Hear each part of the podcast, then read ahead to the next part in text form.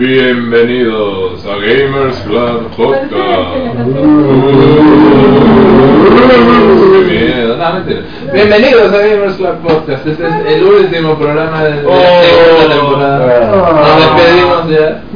Eh, pero por supuesto nos vamos a despedir eh, con un tema de terror ya que la temporada lo amerita, Halloween, todo esto. Sí, la semana pasada hablamos de juegos de horror. Pero hoy día vamos a hacer la segunda parte de un tema que tuvo bastante aceptación eh, entre los seguidores en, las redes sociales eh, y este tema fue el de las leyendas urbanas. Entonces vamos a hacer la segunda parte de las leyendas urbanas en los videojuegos. Obviamente vamos a hablar de leyendas totalmente nuevas que no, no, no se llegaron a tocar en, la, en el programa anterior. Vamos a hablar, por ejemplo, de Sonic X, vamos a hablar de la, la teoría de la indoctrinación de Mass Effect, vamos a hablar de Pokémon Black, eh, vamos a hablar, eh, en fin, de una gran cantidad de leyendas, así que espero que disfruten este último programa de la segunda temporada. Y Halloween. eh, y también obviamente dedicado a Halloween, como ya lo mencioné. Eh, y de ahí nos estaremos despidiendo por un par de meses para ya poder eh, regresar eh, en una tercera temporada ya renovada, ¿no? Eh, y con, con muchas cosas más que muchas más sorpresas que se van a venir para todo lo que es Gamers Club. Entonces, antes de empezar, por supuesto, vamos a hacer nuestra, nuestro saludo tradicional a todos los miembros de Gamers Club que se han apersonado acá en la casa de Juan.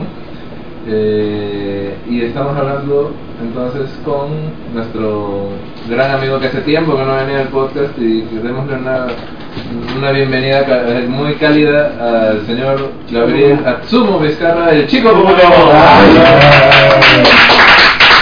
Tan bonito que estaba hasta que. hola, hola, buenos días, buenas tardes y buenas noches, queridos socios de Gamers Club.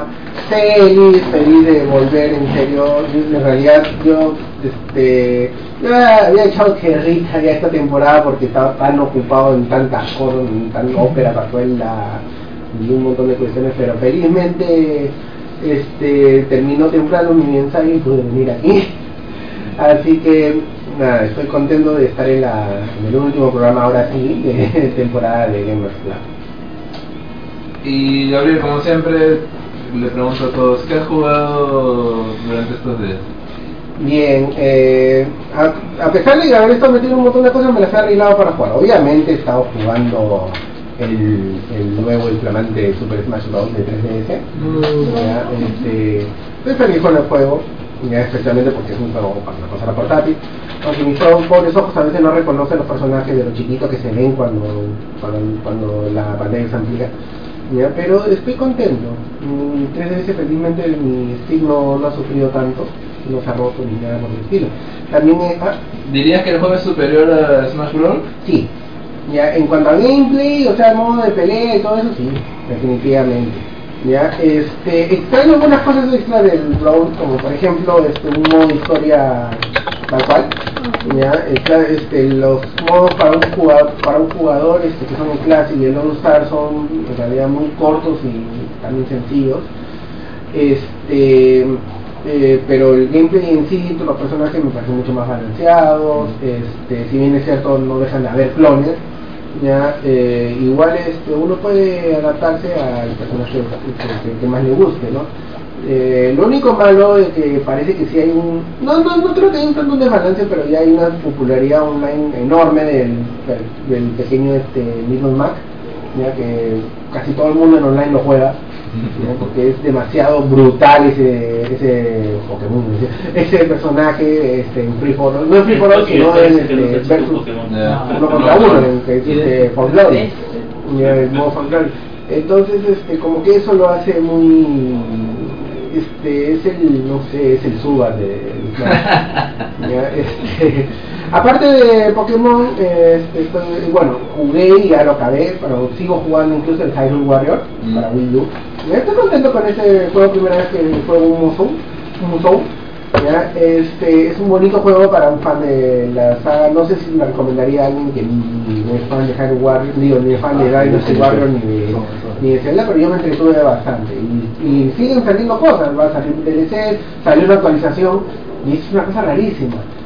una actualización del juego que le mete personajes. Y tiene tres personajes más jugables.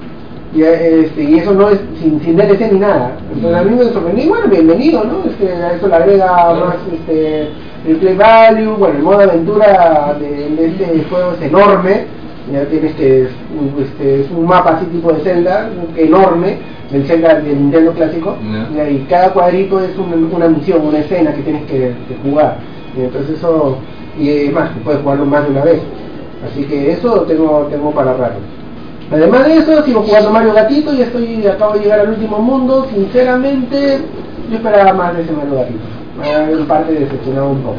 O sea, es simpático, es divertido jugarlo, tiene cosas nuevas, pero no me, no me revoluciona la, la franquicia de Mario, como lo hizo por ejemplo Mario Galaxy. ¿no? Para mí es un, un Mario más en realidad. Muy buen Mario, pero es un Mario. Y eso, creo. Bueno, es que tienes que jugar eh, en mancha, pues tú solo también. Sí, también. Bueno, jugaba con, este, bueno, a veces este, cuando me enamoraba de mi casa, con, con ella. ¿ya? Y sí, es divertido jugarlo, de repente la pone más divertido todavía, ¿no? Pero este, siento todavía que es un malo más. Bueno, gracias Gabriel por estar aquí después de tanto tiempo. Eh, bien, entonces eh, sigamos con, con las presentaciones. Estamos aquí también con el dueño de casa Juan Villacorta, ¿cómo está señor? Y la misma pregunta de siempre, ¿qué jugado? Buenas noches, buenas noches jóvenes. ¿Qué he estado jugando? He estado jugando, he regresado a un juego que lo jugué hace unos 3, 4 años, ¿no? que, era, que es Fallout New Vegas. He regresado él por un tema simplemente de, nostalgia y nuevamente he caído en los brazos de Fallout, de este, ahora ya con un poco más de sapiencia y conocimiento sobre las quests. Eh, más no he tocado ni un DLC y espero hacerlo. Veo, que sí el juego ha mejorado, eh, la dificultad es un poco más alta, hay enemigos que son nuevos, que el DLC los ha añadido. Eh, y hay armas también, que en, sí se ha vuelto mucho más interesante a mi parecer. Estoy completamente extasiado. También estoy jugando Magica, todavía no, no lo termino. Este, aunque ya logré pasar el nivel que, me había atorado. El juego en sí, este, si tienes tus, tus spells favoritos, este, no tienes ningún problema para acabarlo, siempre y cuando estos sean fuertes. Eh, espero acabarlo esta semana.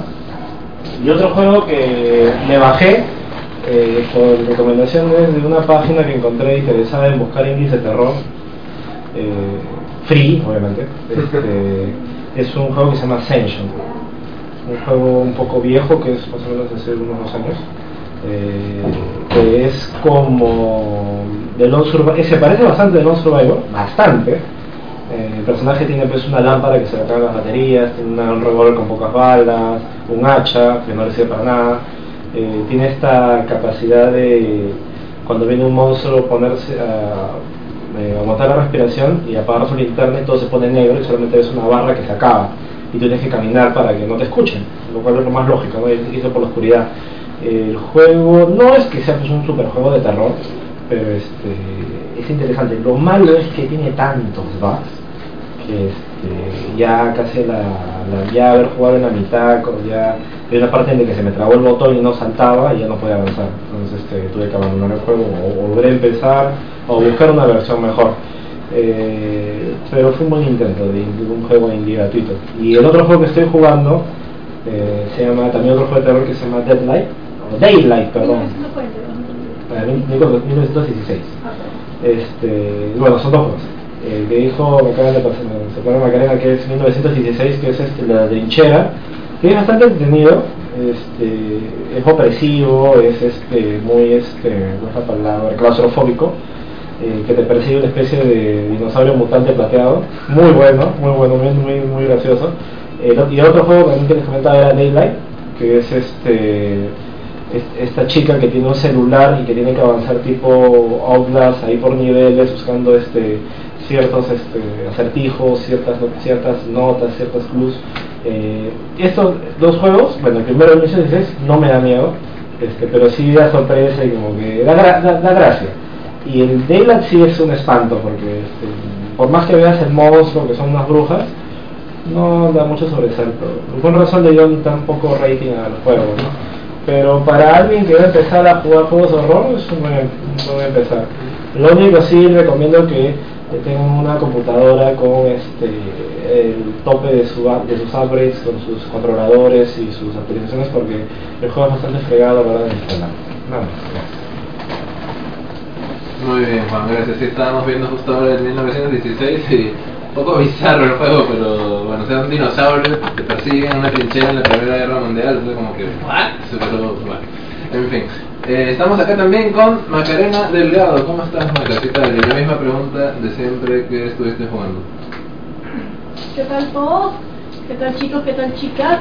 Bueno, yo en mi caso es más que jugar, me lo he pasado descargando mis juegos. Como ya se viene Halloween, lo que he estado haciendo es descargar juegos de terror screamings, así como SCP, que otro me viene a la mente por acá los apunté toditos. Dile la verdad, tienes ese pino de los papos que te mueres de miedo. O sea, quiero jugarlo de noche, la verdad, pero en las noches estoy en otro, estoy viendo la tele. No sé, no sé, que cambiar la tele en mi cuarto y es interesante, ¿verdad? Tiene cositas graciosas. Ya. Fatal Frame, lo he descargado también. Outlast, el de Amnesia también lo he descargado. Esa que más me muero por jugar. Me muero por jugar, o sea, que quiero jugar. Te bajas un montón de juegos de terror, pero no juegas ninguno. Es que como que quiero esperar para la última semana, pues que viene Halloween, quiero jugarlo con mi hermana. Te pones a ver televisión en vez de jugar. Es que quiero ver tele, es como que fuera de bromas no veo mucha televisión, leo noticias por, por internet y todo eso, pero es ahí nomás. Hay una tele en mi cuarto que la uso como despertador. Macarena, yo te entiendo porque yo también tengo en Steam bastantes juegos de terror y no los juego porque me muere miedo. No, el tener miedo no es malo. Te hace sentir como un superhéroe. Eso es lo que quiero hacer, voy a jugar. Eso. Además, estoy esperando jugar todos esos juegos con mi hermana. O sea, quiero jugarlo con ella porque mi hermana sí es de la gente que no duerme. Entonces, es- no es por crueldad, pero sí quiero jugarlo con ella, quiero grabarme, quiero poner mi video a las dos gritando. ¿Entiendes? Pero ¿qué pasa? Como mi hermana está en sus eventos de trabajo, no siempre llega temprano, por así decirlo. Mm. Ah, ya. Eh, Pero entonces no juego nada, solo te has descargado juegos de terror. Sí. Y me estaba descargando también esto de... Estuve, mejor dicho, descargándome esto. Ahí, ahí. Estuve descargándome esto de, por Steam, este, Unjustice. Pero como que dijeron que era como que un pase de dos días, no, chela, así que lo doy. Navidad, Navidad, Navidad. Exacto, voy a esperar Navidad para las ofertas, sí. Y de ahí, ¿qué más quiero descargarme? Ah, todavía... Descubrí que mi- desde hace semanas vengo descargando Dota 2 y está descargado, se me había olvidado por completo. Así es como que estaba ahí. Yo siempre veía una barra de descarga, pero ¿qué no decía yo? Y ahora como que me averiguaba, ayer justo ayer que estaba mirando mis descargas por los Era lo todo. pero claro, era otro que todavía no termina, es que mi conexión a internet está tan pero tan fregada que ahí está descarga. ¿Por qué será? Qué raro, ¿no? O sea, pero si los jueguitos esos que les digo, los de los streaming, sí, sí, cargaron normal. Qué raro, ¿no? Es que millones de gente se baja de todos. Sí. Pero bueno. Eh, ¿Algo más? Muy bien, gracias Maca. Eh, por- pero juega pues los juegos de. Bien, sigue, sigue el consejo que yo no sigo. Yo no Me ha dado lo mismo, pero tú sí, por favor. Ya también. Muy bien. Eh, también estamos acá con el zorro Asura Kitsune. Me, me he olvidado tu nombre esta vez. No lo voy a decir. Bueno, gente, ¿qué tal? Ojalá que estén bien. Tengo un nombre, pero ya no importa, es el último programa. Si ya no se han aprendido mi nombre, ¿qué importa? Este. ¿Qué he estado jugando? Pues. Me Bueno. Abandoné otro juego que comencé a jugar. Que ya me olvidé cuál era. cuál era. Ah, Chrono Cross, ya me acuerdo. Abandoné Chrono Cross otra vez. Otra vez. Eh, Pero esa vez llegué al Monte Pyro. Voy por poquito, poco a poco. Como, como una hormiguita, voy a ir avanzando. Este, silencio, este, Gabriel, que tú ya lo No puede conoces. ser tu juego, pero tú dices que es tu juego favorito y no has acabado. Como creo que nadie escuchó, voy a repetir lo que dijo. Pero creo que fue tu juego favorito y no lo has acabado. Ok, para responder a eso, Gabriel, es mi juego favorito. Sí, por eso no lo he acabado. Es estúpido. no tiene sentido. Bueno, eh, lo que estoy jugando ahorita es Dust and Elysian Tale, porque me lo dieron gratis en el PlayStation Plus. ¿Así? Admite, no es porque te lo hayan dado gratis, es porque son furries. La verdad es porque me lo dieron gratis. no, pero es gratis. Y justamente el personaje es un zorro. Yo pensé que era un gato. No, ahora no se ven sus orejas. El tipo dibuja raro. el, este, eh, en lo que respecta a que sean furries o no, no me gusta mucho el estilo de dibujo de- del creador. Este, me parece muy cartoon para mi gusto, pero bueno, es pasable. Pero el juego, el gameplay es sublime, realmente es muy muy bueno. Se lo recomiendo a todas las personas que quieran jugar un, un Metroidvania de la, De la vieja escuela. clásico, de la vieja escuela con un sistema de combos realmente impresionante. Los combos son ah su diablo, puedes hacer 500, 600, 800 y puedes ir mezclando tus este, tus habilidades mientras utilizas tu arma. No quiero spoilear, pero la batalla final es la pelea de Anakin con Obi-Wan de la, de la 3. Es así, igualito, igualito.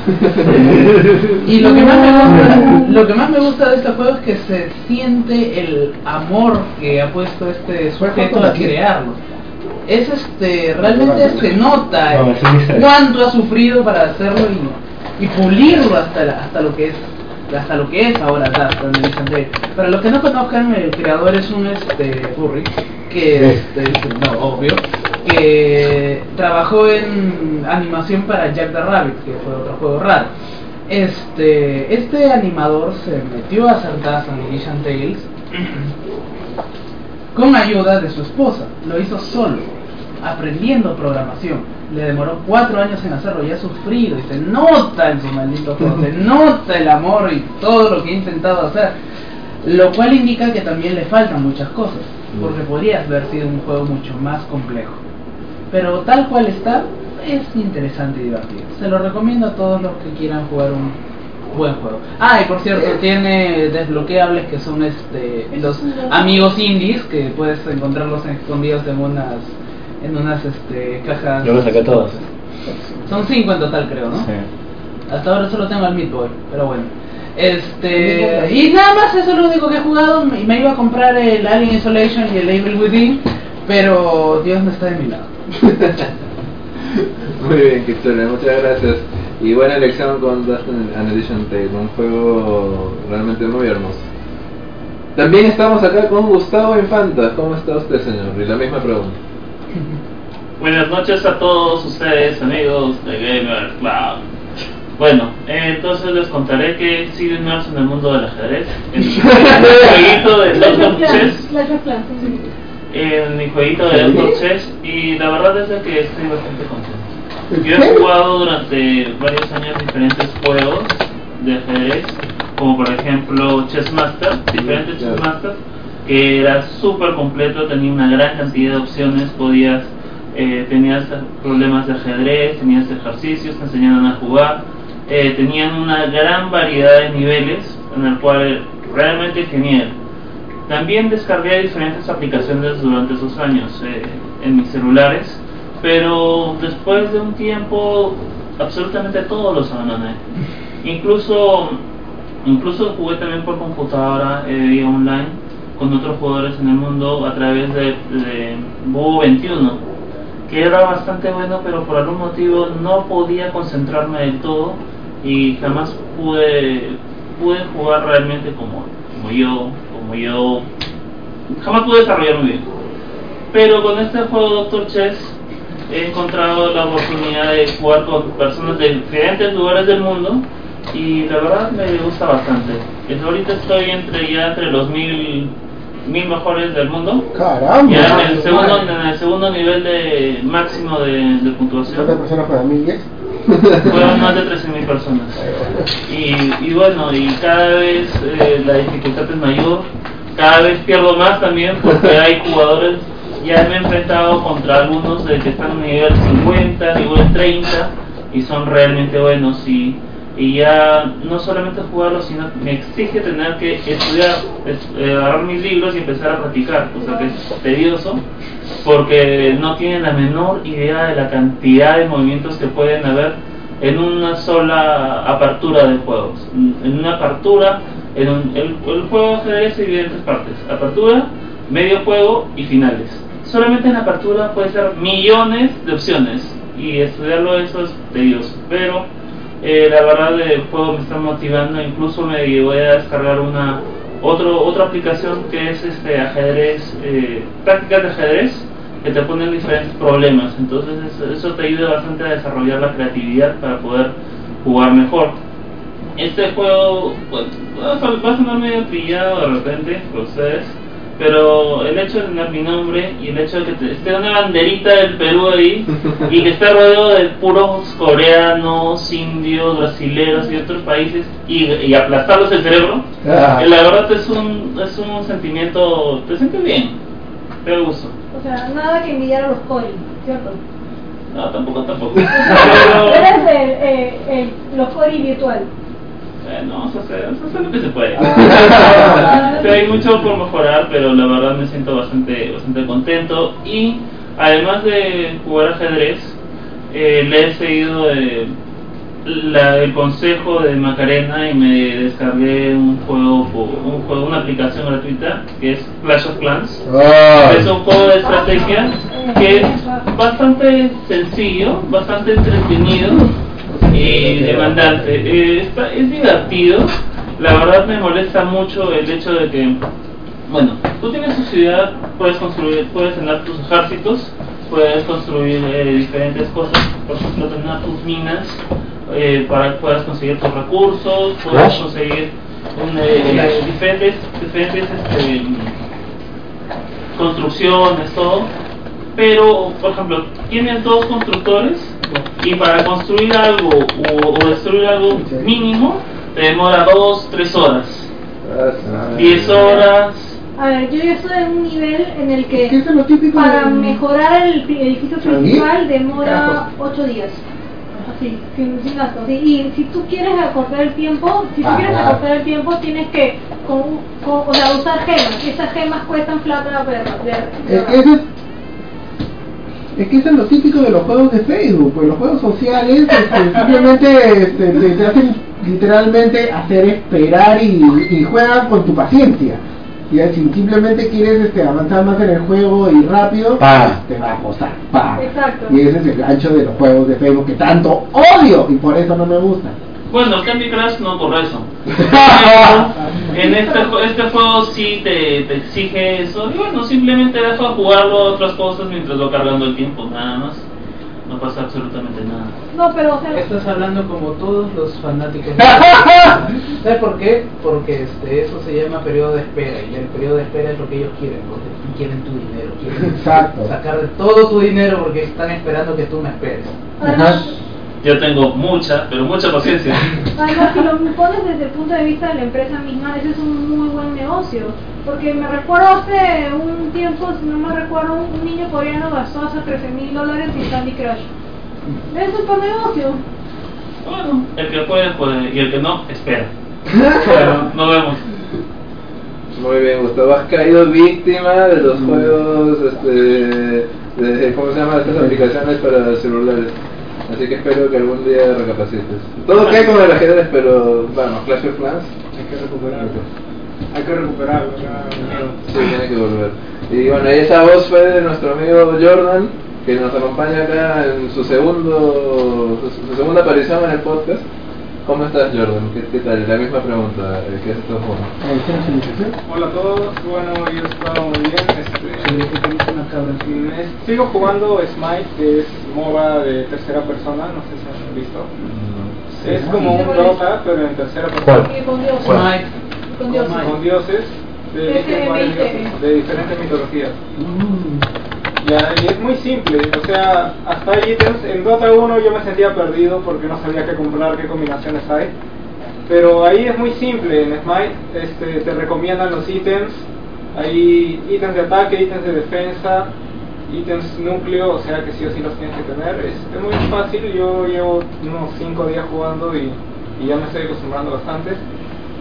Eh, también me llegué a descargar el Payday 1, que estuvo gratis por un solo día que lo, lo posteé en la página.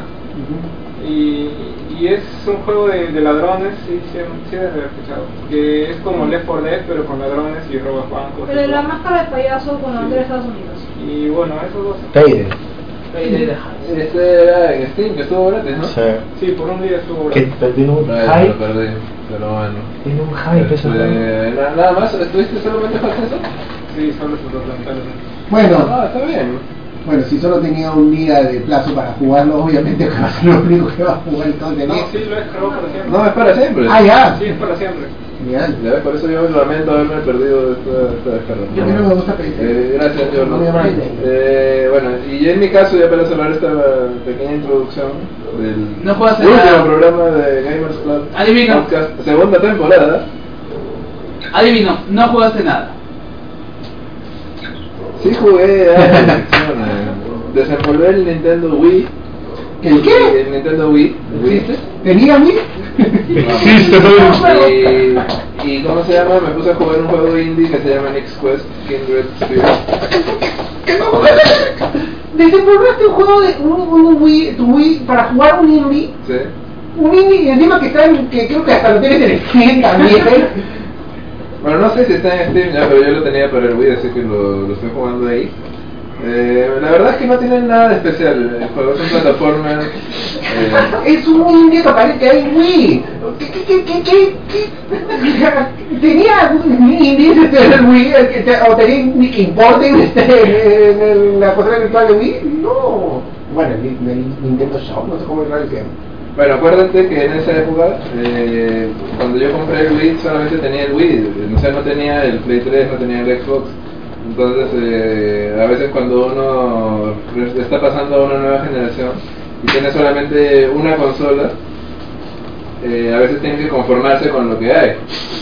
Entonces, eh, en ese momento yo quería un juego indie para, para el Wii y uno de los que te estaban mejor rankeados era justamente Next Quest. Entonces lo estuve jugando, eh, creo que ya estoy por terminarlo. Básicamente lo que tienes que hacer es controlar a una, como una especie de angelito y tienes que rescatar a Icarus, bueno Ícaro, ¿no? El- esta, este ser mitológico que según la, la historia voló demasiado cerca del sol con unas alas de, de, No, eran, alas de pluma de palomas, eran alas de pluma de paloma, pero habían sido unidas con cera. Entonces, le, le vaciló bastante volar, fue muy al sol, pero ¿qué dice? Que, escucha, ¿cómo se llama el dios del sol? ¿Helios? Sí, no. No, no, no, era, sí, Helios. Sí. Ya, Era- Helios o Apolo, no sé cuál de los dos, porque de confusión ya, como que no le pareció que su hermano, no, no era Abel. No le pareció que vuele como que más alto que él y le derritió la Era la fogoso. Sí, a pesar de que su padre de Dolor le había dicho que, que no vuele muy alto, ¿no? Ajá. Entonces, bueno, ese fue el pecado de Ícaro. Bueno, en el juego estás buscando a Ícaro y tienes que salvarlo. ¿Ya? Eh, Estás buscando a Icaro y tú te llamas Nick. Ya dice la victoria. Nike. Nix. no es Nike. Nick, es Nick. Ah, ya, Nix.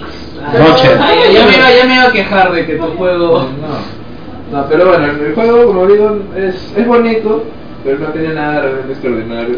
Pero como es corto, ya estoy a punto de terminarlo y solamente lo he jugado creo que unas 3 horas por ahí, si es que no es menos. Entonces, eh, bueno, simplemente me dio ganas de jugar un juego corto y por eso lo- le di una oportunidad. En fin, eh, ya después ya veremos qué es lo que juego. Pero ya se los contaré en la tercera temporada. En la tercera temporada sabrán si terminé en Next Quest. No sé si. Muy bien, entonces ahora sí, vamos al último tema de esta temporada, que es una segunda parte. Las leyendas urbanas en los videojuegos, parte 2. Ahí vamos. Uh,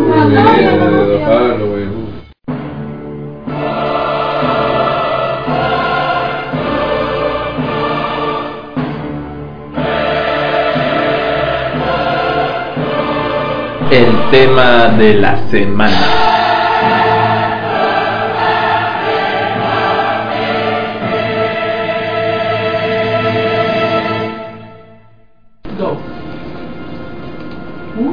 Y el tema de esta semana, la última semana de Gamers Club Podcast, segunda temporada, es las leyendas urbanas en los videojuegos.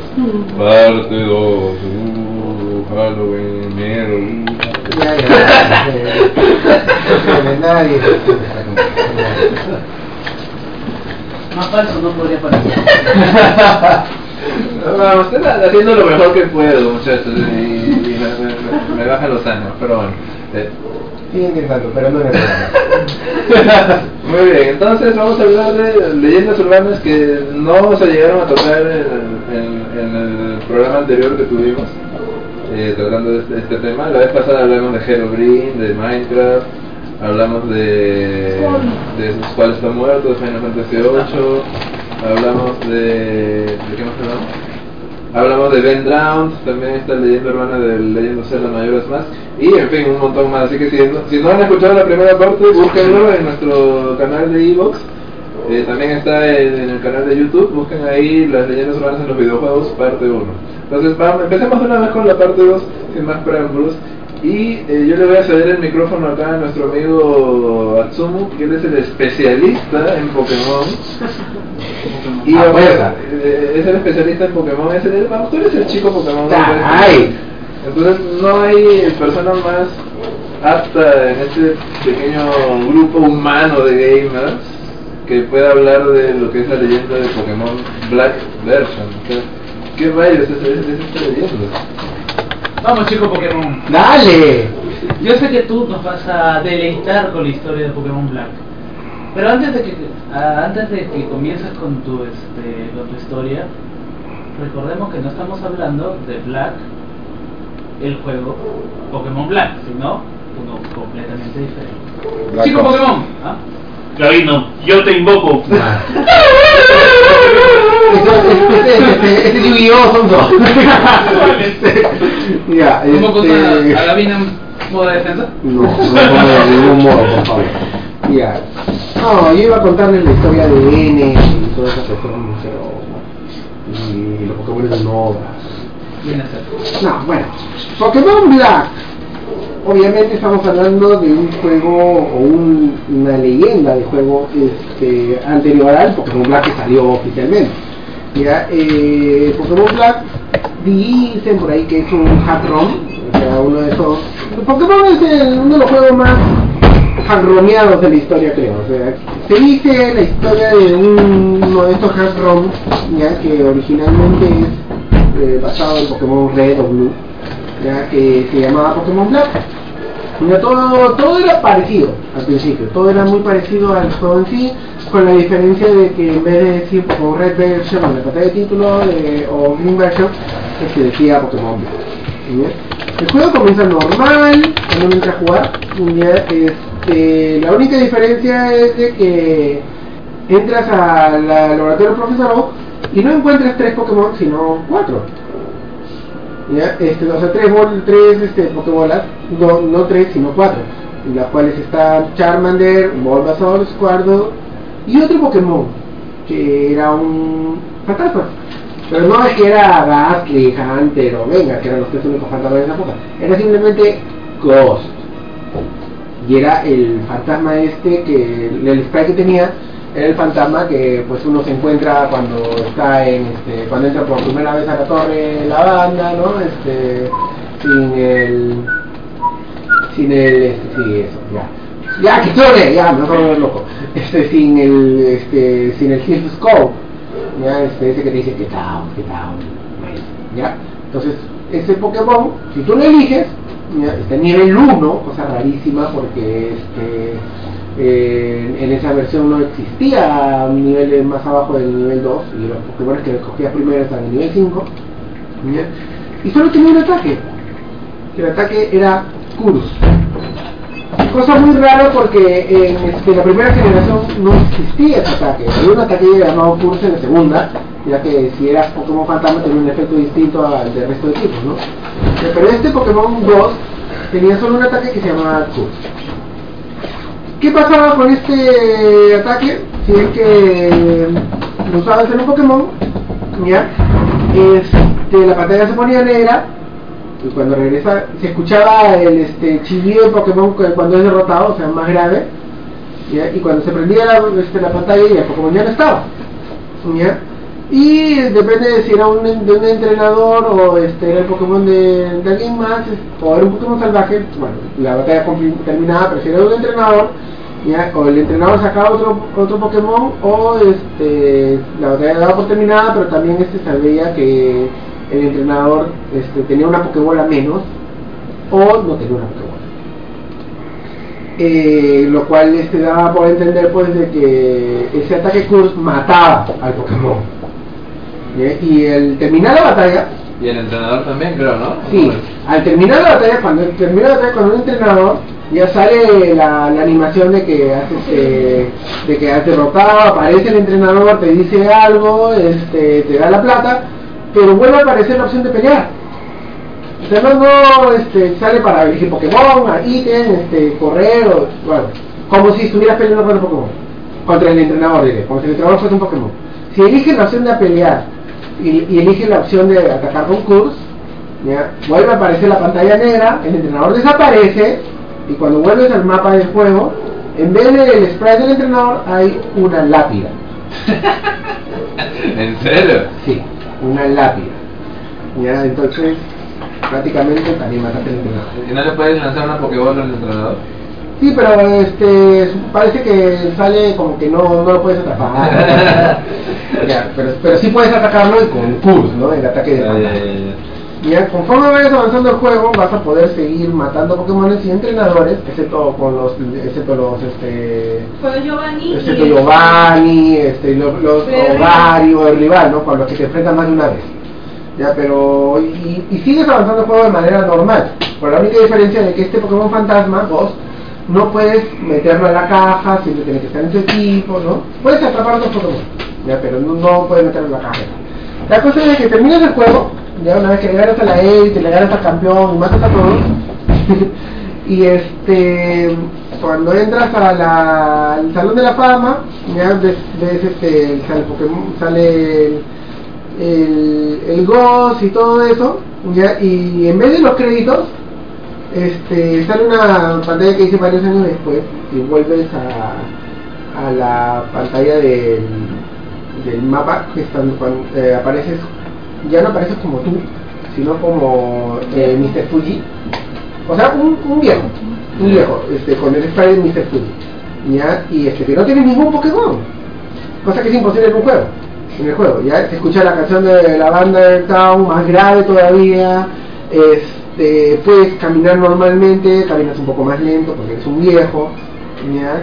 Y este, conforme vas avanzando, este, sí, vas encontrando igual las mismas lápidas de los entrenadores que has matado y todo, ¿no? La cosa es que cuando llegas a al pueblo Lavanda, digo al pueblo Paleta, eh, llegas al, a tu casa, entras a tu cuarto y justo cuando te, cuando quedas en, en el mismo lugar donde te has este, donde has este, comenzado tu, tu aventura, eh, comienzan a salir unos cuadros de Pokémon. Primero, pues, este, depende, no sé, primero un Weedle, después un este, Pidgey, ¿no? Y de ahí este, uno se va dando cuenta de que es uno por uno los Pokémon que has ido matando con el ataque de Curse. Y después de que aparecen todos los Pokémon que has matado, comienzan a aparecer los entrenadores, las imágenes de los entrenadores que has ido matando. Una vez que termina todo eso, ya aparece este el, bueno la, música va comenzando a, incluso de, este, de- más grave hasta el punto pues de que ya desde por sí el tema de la Vender Town es, es medio tétrico insoportable la música va como que ten- teniendo este más ca- traumatizante todavía termina, termina toda la termina hasta apareciendo tu rival que es el último que, derribota- que, que derrotas y la pantalla otra vez se vuelve negra. Y después de un rato aparece otra batalla pero esta vez no tienes Pokémon, eres tú como el spray del viejo que, capturas este, que captura el Wii, que te enseña a capturar Pokémon, ¿ya? Y el, tu rival es Ghost, el fantasma. Mm. Y, y entonces te da la única opción que es de pelear, no puedes usar ítems, no puedes cambiar Pokémon porque no tienes Pokémon. Y cuando intentas escapar, pues, no se puede escapar, te sale una animación de que no puedes escapar. El único ataque que puedes hacer como humano, como viejo, es Straddle. Ah, era el movimiento que cuando se te acababan todos los movimientos de un Pokémon, Exacto. era como que el- eh, te gastaba vida, inclusive no me acuerdo. Así es. Y poco a poco, pues, mientras vas usando ese ataque, que no, por cierto, no le afecta al fantasma. Claro, porque es un ataque normal, ¿no? Sí, Este, de esta generación el Struggle no afectaba al Fantasy. De generación más adelante Struggle sí afectaba a Fantasy. Eh, la cosa es que este, te vas haciendo daño, pero no le afecta a él, ¿ya? y este, el fantasma no te ataca. El fantasma no te ataca, este, cada vez que le tocaba a él, por ejemplo, por así decirlo, el turno, te salía como que unos puntitos suspensivos en ese texto. De ahí, cuando ya estabas a punto de quedarte sin vida de tanto struggle, el fantasma sacude. La pantalla se vuelve negra y no se vuelve a encender nunca Se acabó la batería. No, no la batería, Juan. Ya, no, hagas lo que hagas, no puedes este, moverte, no, no vuelves a aparecer nada más, presiona los botones que. La única opción que tienes es apagar el Game Boy y al prenderlo, pues se borró tu partida, solamente sale un nuevo juego. ¿Ya? Y la única forma, y este, hagas lo que hagas, siempre el final va a ser el mismo, las veces que falles. Ese es este, un hack ROM, ¿ya? pero es bastante tétrico para hacer un juego de Pokémon. No sé qué pensó quien lo haya hecho. Ahora, no, no, no, este, no he visto el jarrón en ningún lado. Además, este, que me escribió sobre este creepypasta este, dice que el era un cartucho que se encontró en una feria de pulgas. Ya, entonces no era un jarrón este, Y gente dice que nunca pasó. Claro, también fue como lo de, Ben, ¿no? Ya, pero por lo menos fue un, un creepypasta muy interesante, como siempre vinculado a Pokémon, Pokémon siendo lo que más esfuerza Nintendo de que sea un juego este Para niños. para niños, para toda la familia y todo eso, ¿no? Pero para que no se asusten los niños y todo, igual le meten su terror, le meten terror, ¿no? También había escuchado lo del Tangela, que resulta ser este un, un niño ahogado, este, por lo que la, la- tiene unas botellitas así de niño. Desde hay una leyenda que dice que todos los Tangelas son niños que han sido ahogados y, este, y, este, la misión de los Tangelas es ahogar a otro niño, no es Bueno, eso sí está bastante terrorífico, la verdad. O sea, están, son niños, son niños, Son niños, son niños que dice la leyenda que uno va a un lago, este, los niños si, si se meten demasiado en la orilla del lago, aparecen unas algas, ya que los que lo atrapan, lo arrastran hacia el fondo del, del lago y nunca se más se vuelve a saber del niño. Ya, este, y lo que se dice pues es de que los tangelas son los niños que se convierten en tangelas después de haber sido envueltos en estas algas, ¿no? O sea, un niño se convierte en un Pokémon. Así es. Teniendo en cuenta que Pokémon es un disque juego para niños, hay que darnos cuenta que realmente la muerte siempre ha estado dentro de Pokémon. Y si no me creen, recuerden que los fantasmas del tipo fantasma realmente son Pokémon muertos. Y más No. aún, algunos de ellos son humanos muertos. Sí, sí, pero no. Ya, mira, en el caso de, de los primeros fantasmas Gastly, Hunter y Gengar no son muertos, ellos son gases, son Pokémon gases, Gastly. son formaciones de gases. Ya, en el caso de que sí, Yamaz, que es uno, este, Yamaz sí, era un espíritu este, un- humano que incluso la cara del Yamaz, esta máscara es este, la, recuerda a la cara del, del humano que, que, que fue. Y, y en el caso de, por ejemplo, este, Banet, ya no es que era un poco muerto o este, ni nada, sino que era este, una muñeca de una niña que fue una muñeca abandonada por una niña y Banet es, este, ha revivido con todo el espíritu de, del odio y rencor hacia esa niña, Entonces podemos decir de que eso de que existen pedos mortales eh, es, es válido eh, al No. de Gastly. Porque hay, pues, son así, además que van por el piso y ¡bum! Tipo fantasma. ¿no? Mira, en el mundo de Pokémon, los Pokémon se originan de cualquier cosa. Este, Mok se origina de, de- de los residuos, desechos tóxicos. Este, Garbodor este, y, y Travis este, se originan de los tachos de basura. Y, y- y- y- exacto, y cosas, y cosas así. O sea, este, cualquier cosa, y literalmente cualquier porquería puede convertirse en un Pokémon. Pero no solo las porquerías se convierten en Pokémon, sino los espíritus. Y eso quedó bien sentado. Así y es. muy aparte, si leen bien su Pokédex, se van a dar cuenta de que hay muchas entradas horripilantes. Sí. Y vamos más adelante a hablar sobre una en específico. Muajaja. ¿Ajá? Así es, así es, Pokémon tiene cosas bastante oscuras escondidas, ¿no? Bastante oscuras. Muy bien, entonces pasamos a la siguiente leyenda urbana. Y esta vez va a ser nuestro amigo acá Gustavo el, que- el que nos va a contar acerca de un juego extraño que se llama Kill Switch. Eh, yo había escuchado un poco sobre él, pero la verdad es que no conozco mucho. Gustavo, a ver, eh, ilumínanos, eh, ilumínanos sobre qué rayos es Kill Switch y cuál es la leyenda que rodea este juego. Por supuesto que sí, pero antes quisiera hablarles de una leyenda urbana la cual me tiene petrificado, congelado, que roza lo paranormal.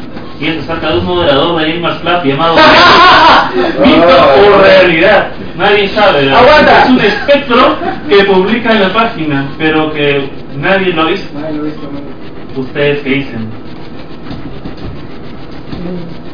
¿Quién es Megus? eh, en serio, yo pensé que era alguno de ustedes que se hacía pasar por, por, por un personaje X este, y, que, y que hasta incluso se inventó una fanpage. Creo que hasta tiene una.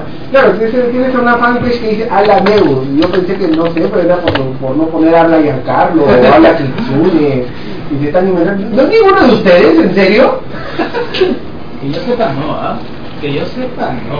Y es extraño porque muchos de esos posts siempre aparecen en la noche. Yo jamás he visto un post en la En realidad es una entidad oculta y maligna, que incluso se coló en el programa 2P. Y si ustedes escuchan los programas, se pueden oír una voz aterradora. Oye, eso ya son psicofonías. Oye, pero. Pero. Pero en dos pesos solamente estábamos, este, Maca, este, el chino John y yo. Pero hay una foto, hay una foto con un fantasma al lado, no sé si lo has visto. Yo pensé que alguien me había photoshopeado eso.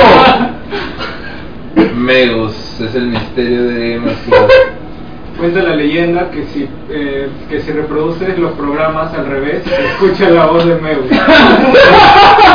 A ver, a ver quién, quién de nuestros socios es lo suficientemente valiente para intentar escuchar uno de nuestros programas al revés. Ahí seguramente va a aparecer Meus. Meus, ¿qué, qué rayos eres, Meus? Estar en, en la página y, y no, y no, no sabemos de dónde sale eso, pero bueno, en fin, vamos todos contigo. Bueno, por último, recomendación: yo no les sugiero escuchar esos audios porque podría enseñar con él. Oh. Bueno, entonces este, estábamos en Kill Switch, si no me equivoco. Y bueno, déjenme comentarles que Kill Switch fue un jueguito, un survival horror desarrollado por un estudio soviético llamado Kremlin. Corporations. ¡Viva el, viva el Kremlin! ¡Viva! Es un juego desarrollado en 1989 y la verdad la historia es bastante perturbadora. Nosotros desde el inicio del juego podemos eh, utilizar dos personajes. Una es una mujer, si no me equivoco se llama, que se llama Proteo, y el, el otro es un, un fantasma. Utilizar el fantasma es prácticamente imposible. El juego se desarrolla en, un, en un- unos colores grises con fondos negros y eh, se desarrolla en una mina, en una mina de carbón, en la cual una corporación y, fue explotando, torturando y matando a los trabajadores de esta mina. Y sus, sus espíritus, sus fantasmas, regresan para envenenar el ambiente y vengarse. Entonces, el objetivo del juego es escapar, como, como se podrán ustedes imaginar. Entonces, la protagonista puede, puede modificar su tamaño y, tienes que ir logrando escaparte de, estos este, comisarios, los cuales aparecen en color rojo. Lo único en color son, son negros. Pero esto no, el juego y la historia no hace el creepypasta. De este juego solo se desarrollaron 5.000 copias, pero tiene una peculiar- peculiaridad. Si tú terminas este juego o mueres, el juego se borra inmediatamente y pierdes completamente el contenido que puedes tener en un, en un disco o en un, en un disquete que se utilizaba en ese entonces. Bueno, eh, les contaré que esta leyenda se tomó un nuevo aire en el 2005, cuando un japonés llamado Yamamoto Ryuki, Ryuchi eh, compró en eBay por la módica cifra, seguramente sacó a su sencillero, 733 mil dólares. ¿Qué? Obviamente le sobraba dinero, así que su objetivo fue eh, comprar el juego, jugarlo y, y grabarlo para que poder compartir con todos en, en la red. Y en realidad lo hizo. Grabó, pero en el video solamente se aprecia la intro y nuestro amigo, nuestro querido amigo llorando. ¿Qué? Ahora ustedes dirán, ¿Por qué? yo no sé, yo les preguntaba. Sí, sí. ustedes sabían. Pero ese es el, el que rasta. Encontrar un juego de estos es totalmente, no voy a decir imposible, pero bastante. O sea, Kill Switch es un juego que se borraba a sí mismo cuando terminaba. Bueno, supuestamente por eso es que eh, ya nadie lo tiene, ¿no? Porque todos los que perdían, morían o algo, eh, perdían su copia, ¿no? Eh, yo, he escuchado que esto es falso, que el juego nunca existió. No sé realmente qué tan cierto será esto, ¿no? Pero... pero Conspiración Illuminati como Polybius, todo es una conspiración.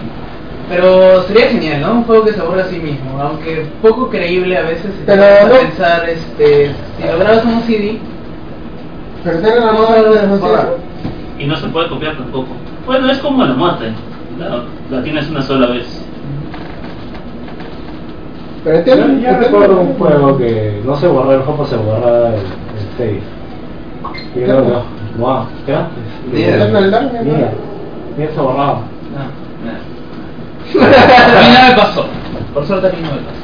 Pero sí, hay juegos que te hacen eso, pero esos son glitches, glitches feos. Feos. A ver, yo voy a hablar, pasando a otro, a otro, otro tema, otro punto, de un juego clásico, muy clásico, casi prácticamente un, del juego de Waka Waka, no es el de Shakira, es este Pac-Man.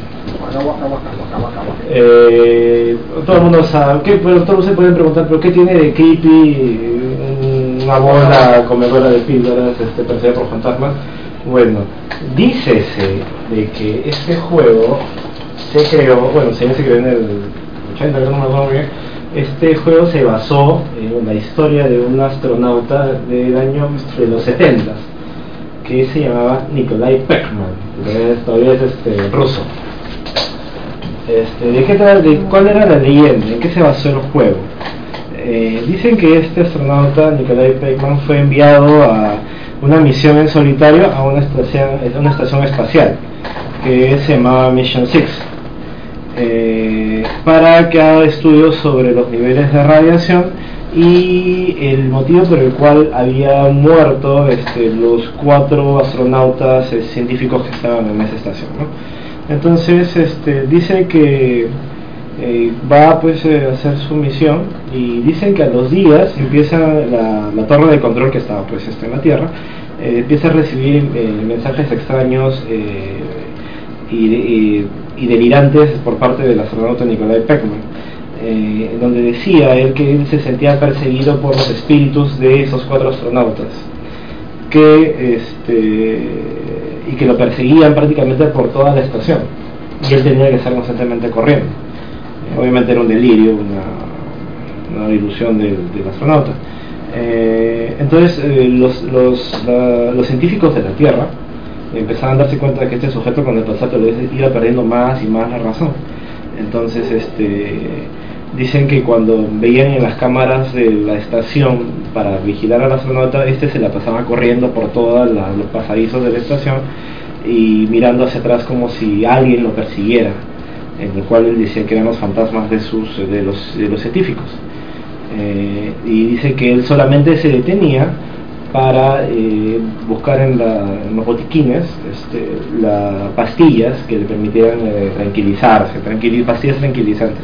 Entonces, si nosotros este, vemos, comparamos esta, esta historia con el, el juego, vemos que prácticamente el juego es lo mismo. Imagínense que el maze, el, sitio donde está Pac-Man, eh, o el, nivel, por decirlo así, imagínense que es la estación espacial, Pac-Man corriendo como loco y cuatro fantasmas que lo persiguen.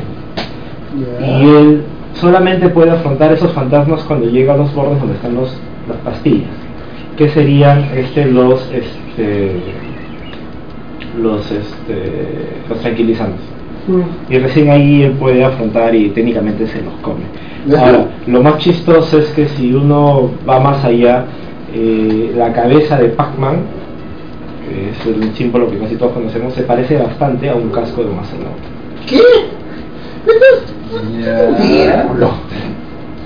Es una teoría muy loca. Y muy... Pero Pac-Man es una pizza. La historia de origen de Pac-Man es que el creador estaba comiendo pizza y se comió una tajada y, la forma que quedó lo inspiró a crear Pac-Man. Ah, o sea, este... Guaca, guaca. Además, la pizza tenía un pepperoni que servía como el ojo. sí, sí, así que de ahí es de donde nace realmente Pac-Man, aunque la verdad la teoría del astronauta no, no, no suena tan descabellada, pero o sea, ¿de dónde sale esa, esa leyenda de ese astronauta? ¿Sabes si es real esa, esa, esa leyenda? ¿De dónde sale Nicolas Pac-Man? Ah, ah, ¿existió? Claro que existió, por eso es una teoría. Como dice mi amigo de Game Theory, a theory, a game theory. Pero en serio, si fuera cierto, eso sería tan genial que no solamente sea una pizza, sino que sea un astronauta perdido, siendo perseguido por fantasmas hasta su muerte. Sería hermoso, papá. O sea, le hemos dado un sentido a Pac un sentido real, le hemos dado una historia, un contenido, un perfil psicológico, una, de un personaje atormentado que solamente puede encontrar la paz en base a barbitúricos analgésicos y otros este, medicamentos este, Este Halloween, ¿qué es Silent Hill? ¿Qué es Isolation? Fue en Pac-Man. todo el horror que pueden esperar. Con su imaginación, claro está. Pero bueno, esas son este, historias que nos hacen pensar que hay algo más en los videojuegos. Ahora, le, ahora, papá. Ahora vamos a hablar de Hipno, el Pokémon hipnotizador. Y Cuenta la leyenda que era un pedófilo.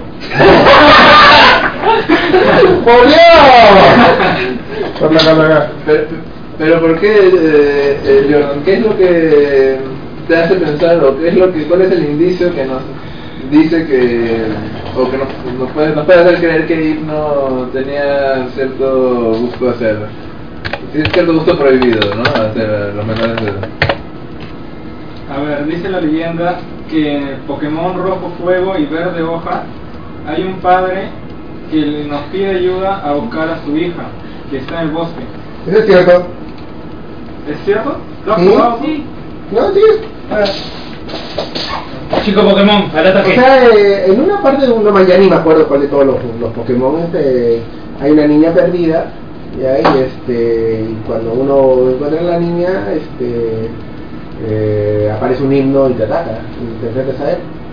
Creo, no me acuerdo exactamente, yo tengo un recuerdo vago del asunto, pero, pero creo que es así. Y además la, la información del Pokédex y todo dice de que de que, de que digamos que uno hipnotiza a niños, ¿no? Cosas así. Sí, dice que, que ni bien encontrabas eh, te atacaba el himno.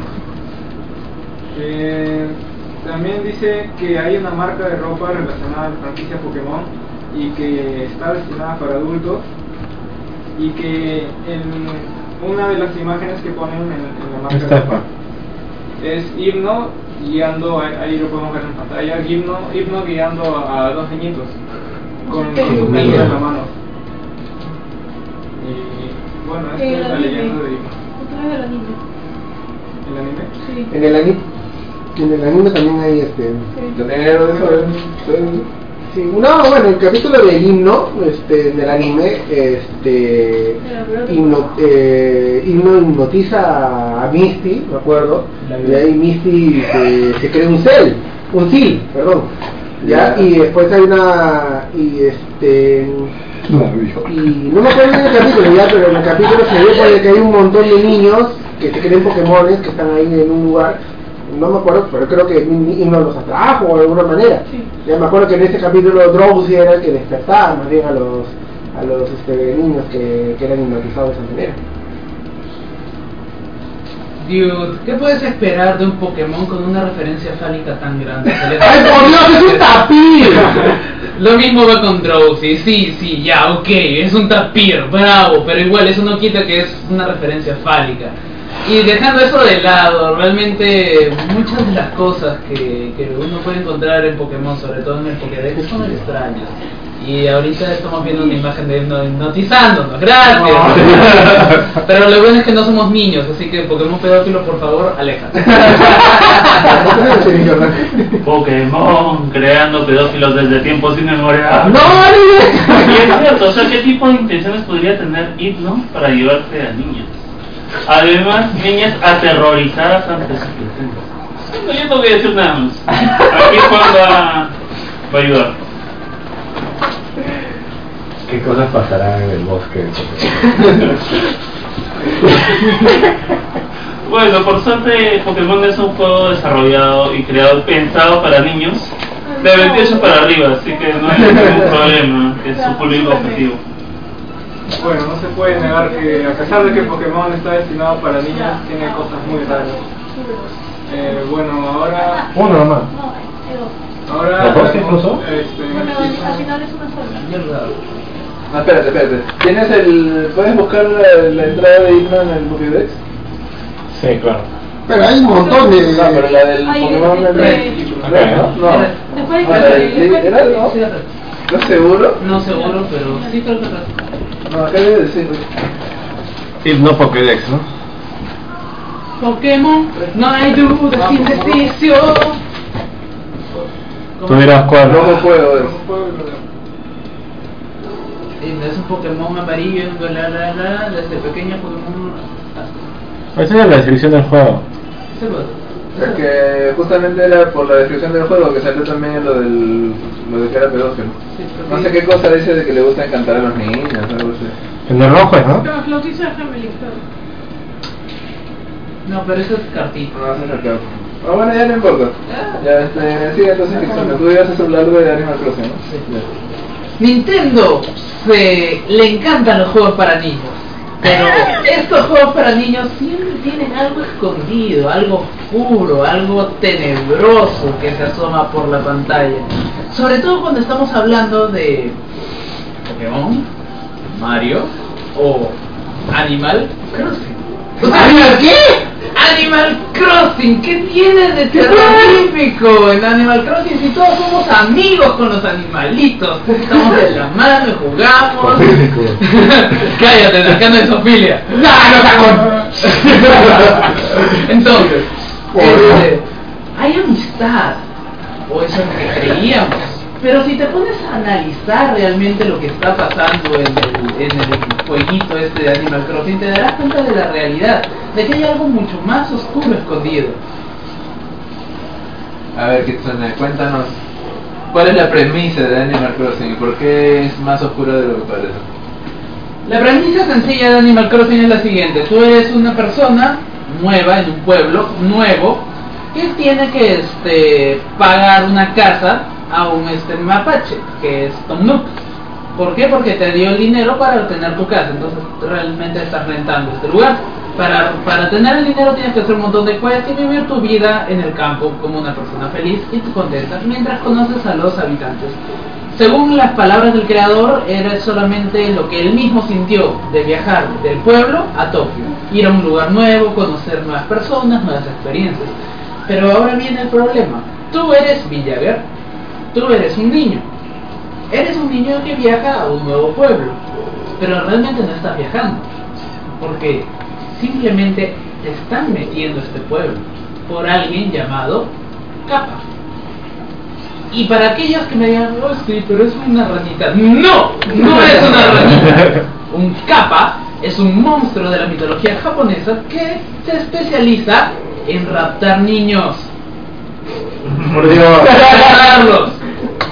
Ponerlos, este, llevarlos hacia el lago, ahogarlos o en el peor de los, en el mejor de los casos llevarlos al Ryugu, que es un lugar mágico japonés. Sí, es un feo. ¿Qué obsesión tiene Nintendo con raptar niños? Me preguntaré yo. No lo sé, tal vez es lo que ellos están esperando todo este tiempo. Entonces, muy aparte de eso, apareces en este pueblo, ¿ya? Con este capa que te lleva.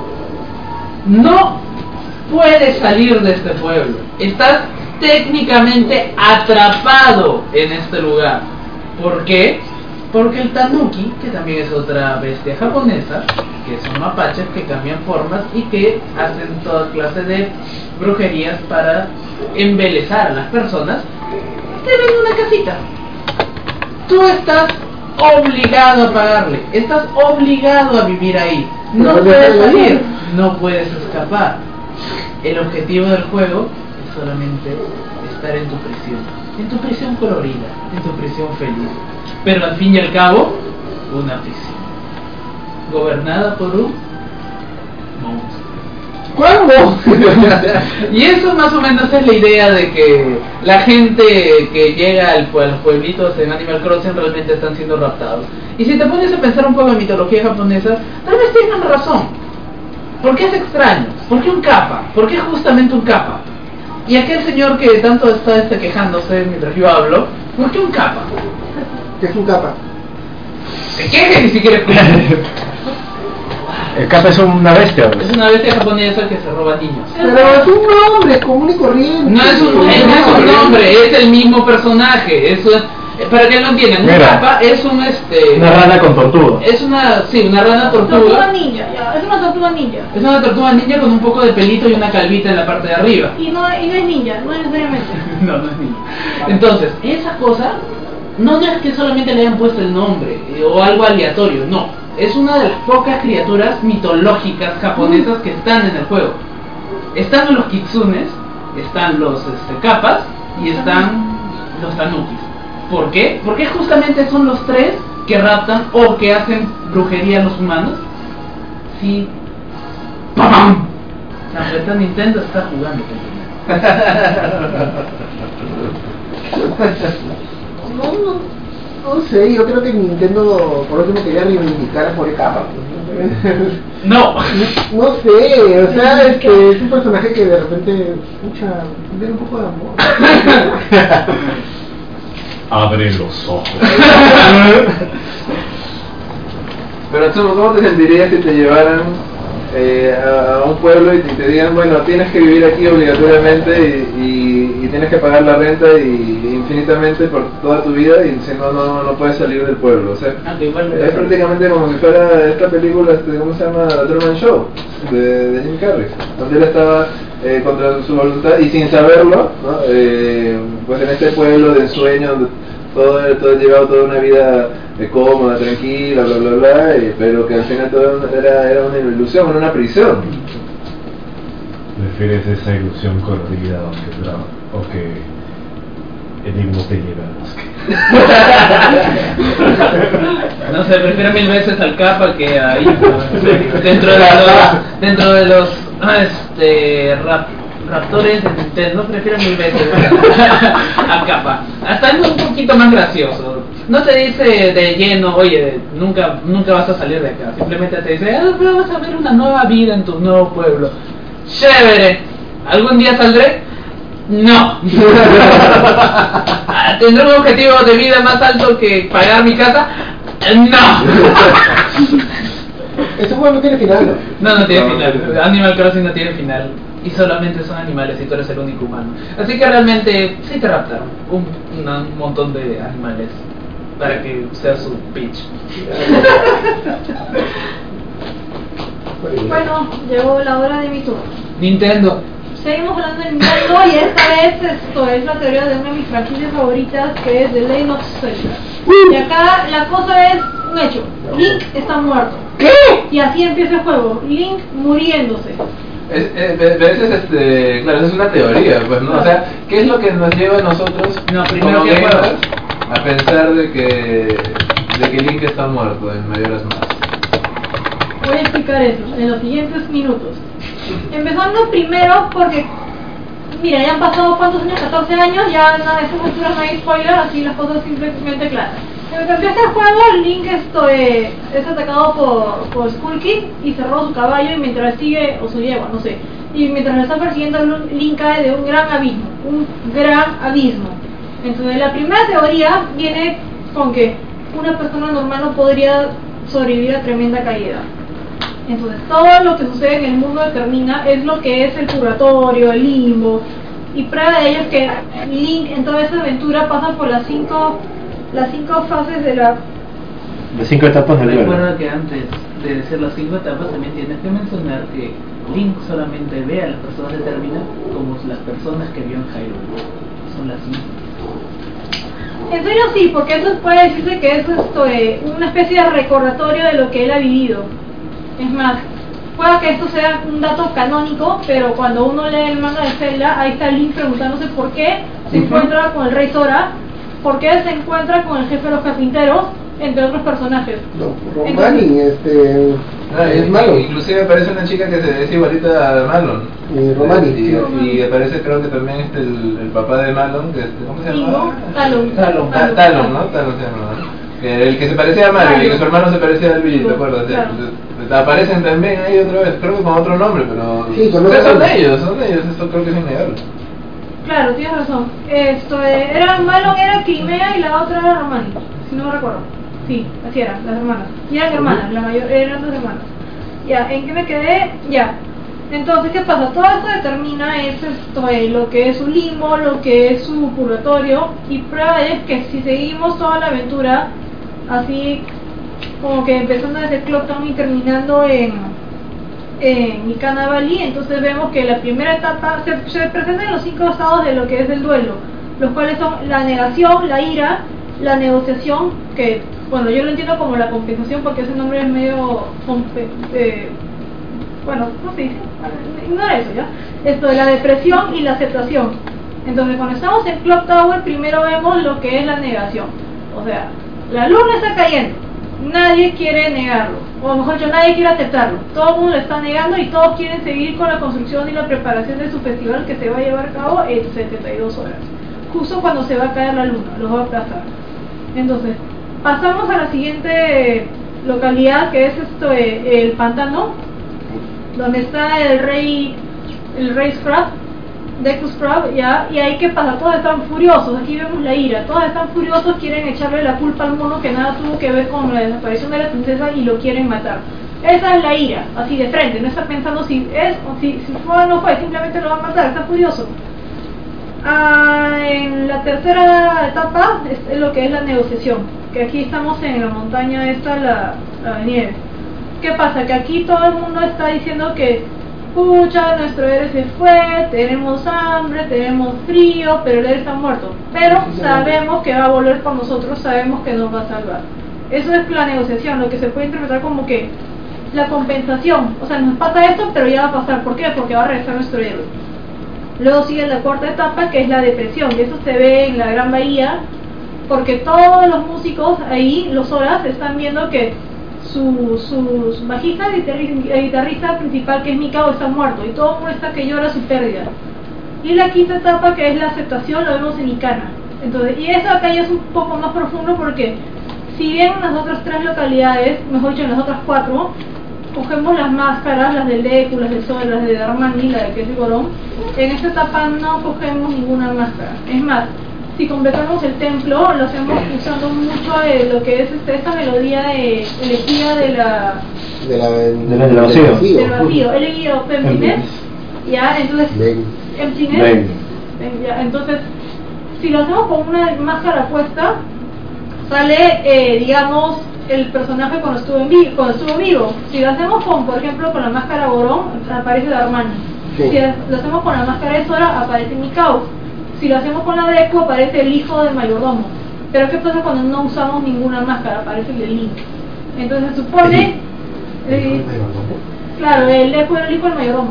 ¿Así? Claro, aparece, aparece esta, esta estatua de- tras la cual se armó toda la leyenda de Ben Drown, pues, ¿no?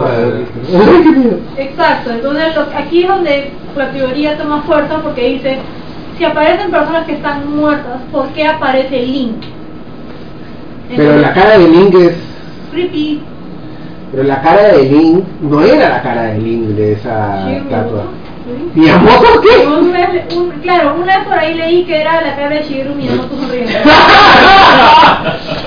en serio, sí. Ya, esto, eh, ¿qué me quedé? Ya, entonces esta es parte de la aceptación en la que, en la que me quedé. Ya, se llama aceptación porque ya no pones una máscara nueva, pero ya no tiene ninguna máscara nueva, simplemente es, es, eh, está poniendo la imagen que miedo, pero que... A ver, ¿Qué, eh, tiene- qué- qué se parece. Miyamoto eso, oye? No sé, una vez escuché por la sonrisa. Miren, favor, lo van a ver.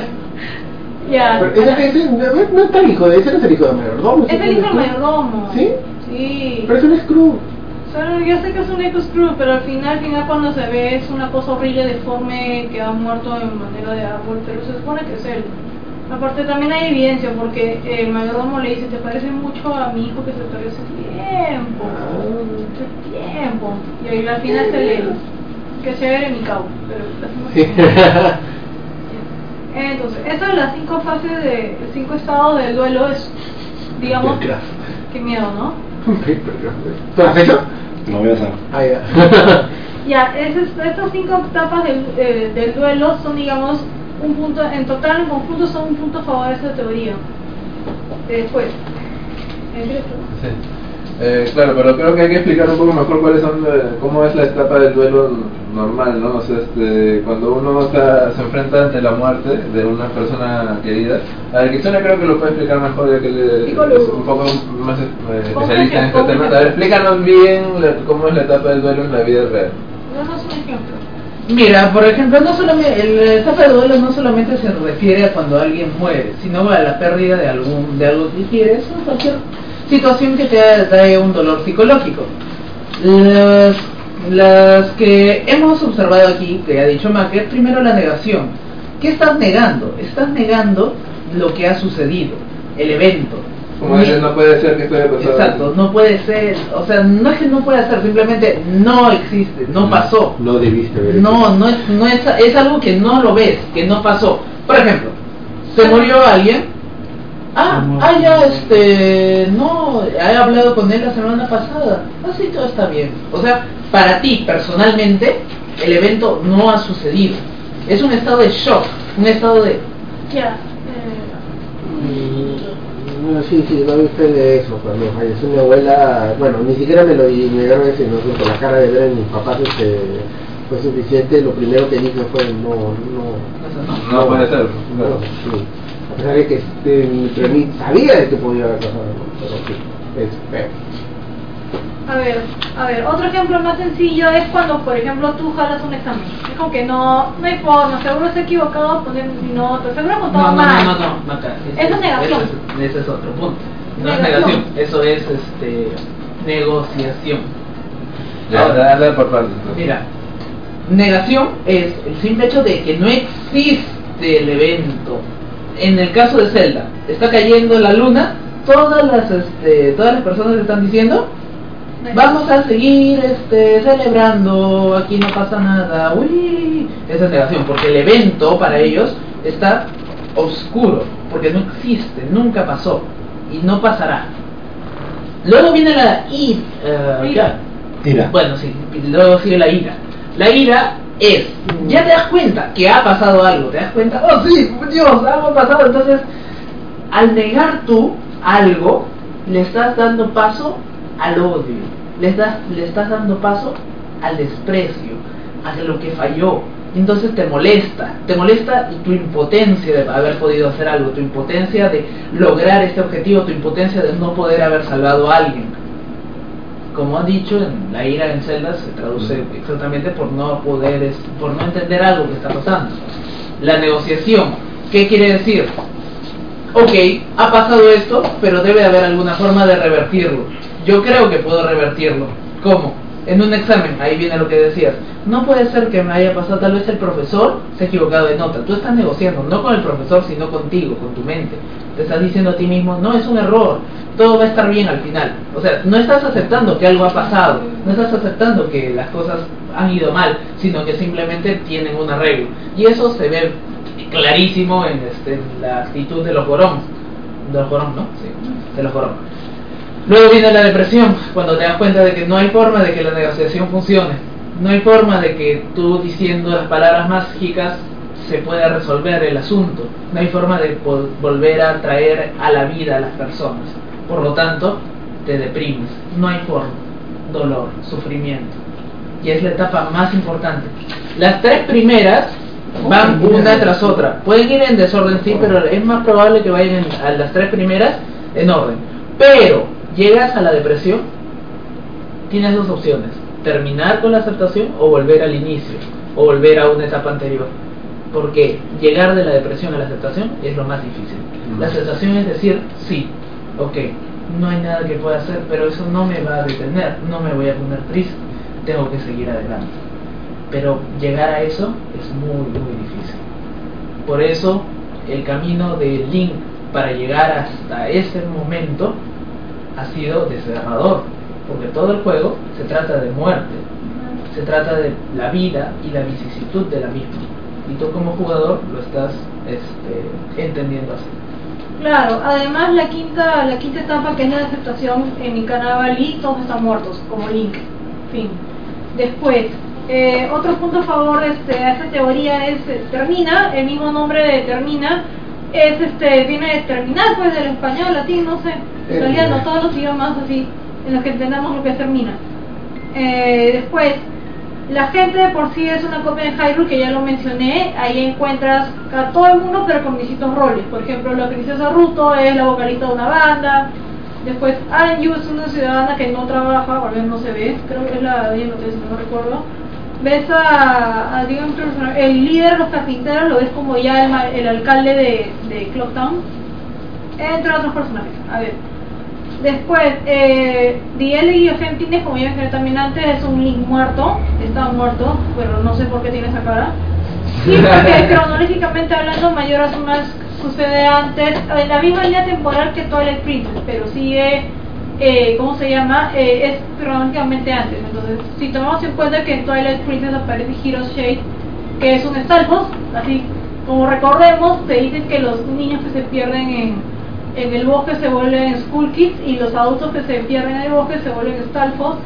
Ya, entonces podría decirse que Link, por ahí hay una especie de medio punto en contra, pero Link en algún momento siendo grande se perdió en el bosque o se murió, no sé, y terminó siendo el Stalfos que vemos en Twilight Princess que dicho sea de paso es el que le enseña todas las técnicas al, Link de Twilight Princess, pues, ¿no? Y encima es zurdo eh, y, habla, pues, ¿no? Así, de una manera muy eh, eh, heroica, ¿no? O sea, te, da varias pistas de que tal vez sea, ¿no? Pero creo que, según tú me dijiste hace un rato antes de grabar el podcast, de que había sido confirmado por Nintendo en el libro de Hyrule Historia. Claro, claro, en el libro es Hyrule Historia es el, ahí dicen que es esto de, el mismo link de lo que hay no Time. Además, si tú en Twilight Princess ya eres este, así, invocando al lobo, ¿qué haces? Tu canción que como que aullas unas piedras que te que con música de, de ¿cómo se llama? de Rain of Time. Escuchas, a ver, no recuerdo cuáles eran todas, alguien me ayuda a recordar. No me acuerdo, un poco. Ya, no, pero, pero un montón de canciones ya. En fin, la esa. Además, otro punto recontra favor, así según yo, es esto de, ¿qué pasa? Que cuando tú comienzas el juego, o sea, a controlar ya Link, no, mejor dicho, cuando te encuentras por primera vez con el, con el vendedor de máscaras, ¿qué es lo que te dice? Te has encontrado ah. con, un, con un, bueno, no sé cómo se traduce, pero es you've, you've met with a terrible fate, haven't you? Se puede traducir como que te has encontrado con un destino terrible, ¿no es cierto? Entonces... Esta frase mm, aparece cada vez que la luna cae y no pudiste salvar el mundo, o sea, cada vez que Link muere. Y sale la misma frase, te has encontrado con un destino terrible, ¿no es cierto? Entonces, eh, si esto ocurre cada vez que Link muere, y además se dice, creo que al principio de los que le sufriste, ríete y además algo que tiene bastante que ver con lo que mencionó Kitsune y lo de las fases del del, del dolor. Eh, cada vez que se resetea el mundo, si es que fallas, es como que estuvieras volviendo a pasar por las etapas antes de llegar a la aceptación. ¿Sí o no? O sea, todo está ahí en realidad. ese fue ese fue el sumo sorpresa macabra. Muy bien. Eh, no sé, ¿Hay algo más que agregar a esta, a esta historia, Macra? Que tiene mucha validación para mí que Link está muerto. Es No. un escalposo, es un escalposo. Nintendo es muy, muy oscuro. Sí, definitivamente. Y Majora's Mask es uno de esos juegos eh, de Zelda que eh, se encuentra entre los favoritos de los fans y en algún momento lo jugaré también, ya que me ha llamado bastante la atención toda la mitología y todas las historias que están construidas alrededor, particularmente de este título, ¿no? que, que se dice que es el más oscuro de, de todos los. Eh, muy bien, entonces ahora cambiamos de tema, eh, abandonamos a Nintendo y eh, Atsumo nos va a hablar ahora de una saga de videojuegos de deportes. Yo lo voy a, yo lo voy a editar. John Madden. John Madden. Sí, John Madden. Bueno, la gente que es fan de los juegos de fútbol americano y de fútbol americano en general Y de debe saber, obviamente de John Madden, debe saber de que Madden es uno de los juegos más populares de este tipo de deporte. Y pues se dice mucho ya de que este juego en sí tiene una maldición para los que aparecen en, en las portadas de este juego. Ya, la maldición de Madden, ¿en qué consiste? Consiste en que literalmente si apareces en la portada del juego, te jodiste. Algo te va a pasar. Ya, Está bien, ok, ganaste mil, eres la imagen del juego, ganaste tus miles de dólares y todo eso. Pero ya fuiste. A ver, durante varios años han pasado tragedias a estas personas que han dado su imagen para este juego. Comencemos por el, el futbolista Eddie George, que fue la portada del juego de Madden 2001. No le pasó nada físicamente, por así decirlo, pero fue penalizado en un playoff, en un playoff, este, y eso le costó el campeonato a ese equipo, y a él, obviamente. De ahí, justo me borras eso, por. No la quiero poner en. Ya. De ahí, en el 2002, al año siguiente, el, futbolista estrella del juego fue Dante Culpepper, que apareció en la portada de Madden 2002, quien sufrió después de, de, de- de eso de una lesión en la rodilla, que lo dejó fuera del torneo. De ahí vamos a saltar hasta el año 2006, con el Mr. Donovan McNabb, que apareció justamente en la portada de este año. Tuvo una lesión que le duró 10 meses. En el año 2009, con Brett Favre, no, te- no sé si tenga algo que ver con el publicista este, este, no solamente tuvo una lesión, sino que le liquearon la foto, una, un- una que otra foto íntima. O sea, trascuernos palos o traspalos cuernos, no sé cómo. Sí, pero tras- en este caso es traspalos cuernos. ¿no? Ah, ya y también tenemos a Troy Polamalu, que apareció en el Madden del 2010, quien también sufrió una lesión que hizo perder la temporada completa. O sea, participó en la temporada del 2010 solamente en el juego. Sea, como dijimos inicialmente, el Madden Course es lo más parecido eh, al Balón de Oro y el Mundial. Sí. Que dice que, el, que en el fútbol, el que gane el Balón de Oro, su selección no tiene ni una oportunidad de ganar el Mundial de fútbol. Saludos a. Cristiano Ronaldo. Y también este se parece a la de un futbolista que cada vez que mete gol alguien muere. Ah, Ah. se había leído de, de ese caso. No me acuerdo de qué país era el futbolista, pero cada, sí, que cada vez que mete un gol muere alguien famoso, inclusive. ¿verdad? Sí. No, no, no, no que, bueno, obviamente la gente muere todos los días, pero muere alguien famoso cada vez que él mete un gol. Sí, la última víctima fue Ronald Williams. Horrible. No, fue horrible. ¿Cómo se llama el El este. El tipo este, Este, Juan. Menos mal que no hay un juego donde, donde salga el de portada, porque si no. Aaron Ramsey. Aaron Ramsey, claro. Metió un gol, este, no me acuerdo contra quién, y este, está, está, mira. eh, pero entre sus víctimas estaba Osama Bin Laden, Steve Jobs. Este, Muammar Gaddafi. Muammar- Gaddafi, Whitney Houston. Fue Robin Williams. Dios mío, el próximo que, que muere, que, que me- el próximo gol que anote, eh, protéjanse todos. No salgan de sus casas, especialmente si son famosos. Aaron Ramsey es el del Down del Fútbol. Pero ¿qué opinan ustedes sobre el Madden Course, amigos? Este, o sea, ¿realmente ustedes creen que haya una maldición que esté ligada al, al juego Madden o es una mera coincidencia? Bueno, siendo la verdad, no ha pasado con todo lo que ha aparecido en la portada de Madden. Si no es creo que dejaría de. de, De portada. ya, pero sí ha aparecido en varios. Así que. Jugadores de fútbol americano, así ganen una millonada y quieran unos miles más. Piénselo bien si es que alguien le toca a su puerta y digan. No, que salgan en nuestro juego de Madden. No.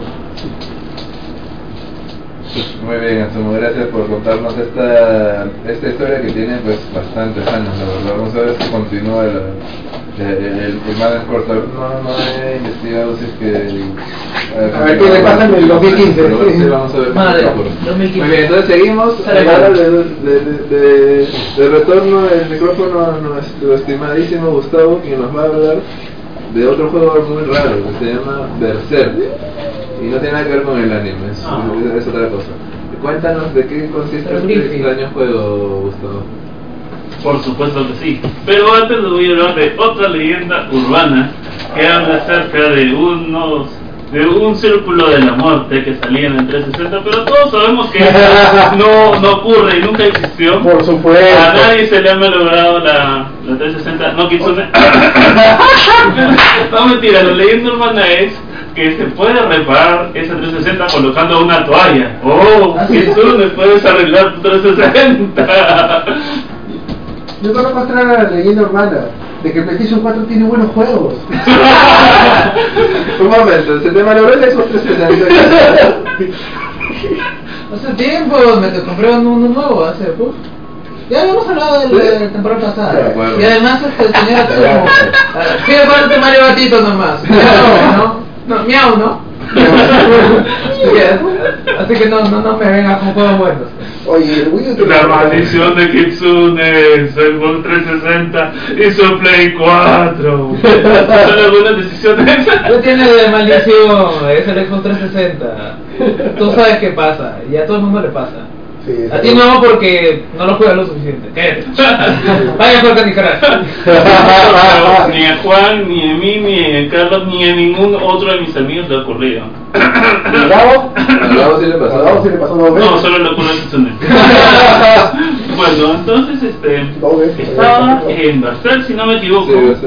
Berserk, el juego que mata. ¿Qué? Sí, es un videojuego arcade del género shoot'em up distribuido en 1980 por Stern Electronics. No tiene nada que ver con eso. Oye, Nosotros eh, controlamos a un, a un personaje verde, el cual se encuentra en un laberinto. Y en ese laberinto hay muchos robots a los cuales tienes que ir destruyéndolos. Para ello tú tienes una arma, una arma láser. Entonces los vas destruyendo, pero mientras más los destruyes, aparece un ser realmente creado de las peores pesadillas, que viene a ser Evil Otto, que es el boss por excelencia. El resto de bosses quedan chancalle de 20 comparado con esta carita feliz, que es realmente aterradora. Ustedes dirán, ¿qué tiene aterrador una carita feliz? Bueno, ese personaje, les comento, de que te persigue todo el tiempo y si te toca, te mata. Y, y no lo puedes matar, atraviesa paredes. Y si matas a los robots, se, se aparece cada vez más rápido. La verdad es estresante y, y tétrico.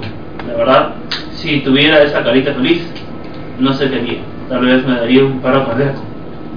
Pero siguiendo con el siguiendo con, con esta leyenda urbana, este juego es increíblemente difícil, ya que hay muchas formas en las que puedes morir.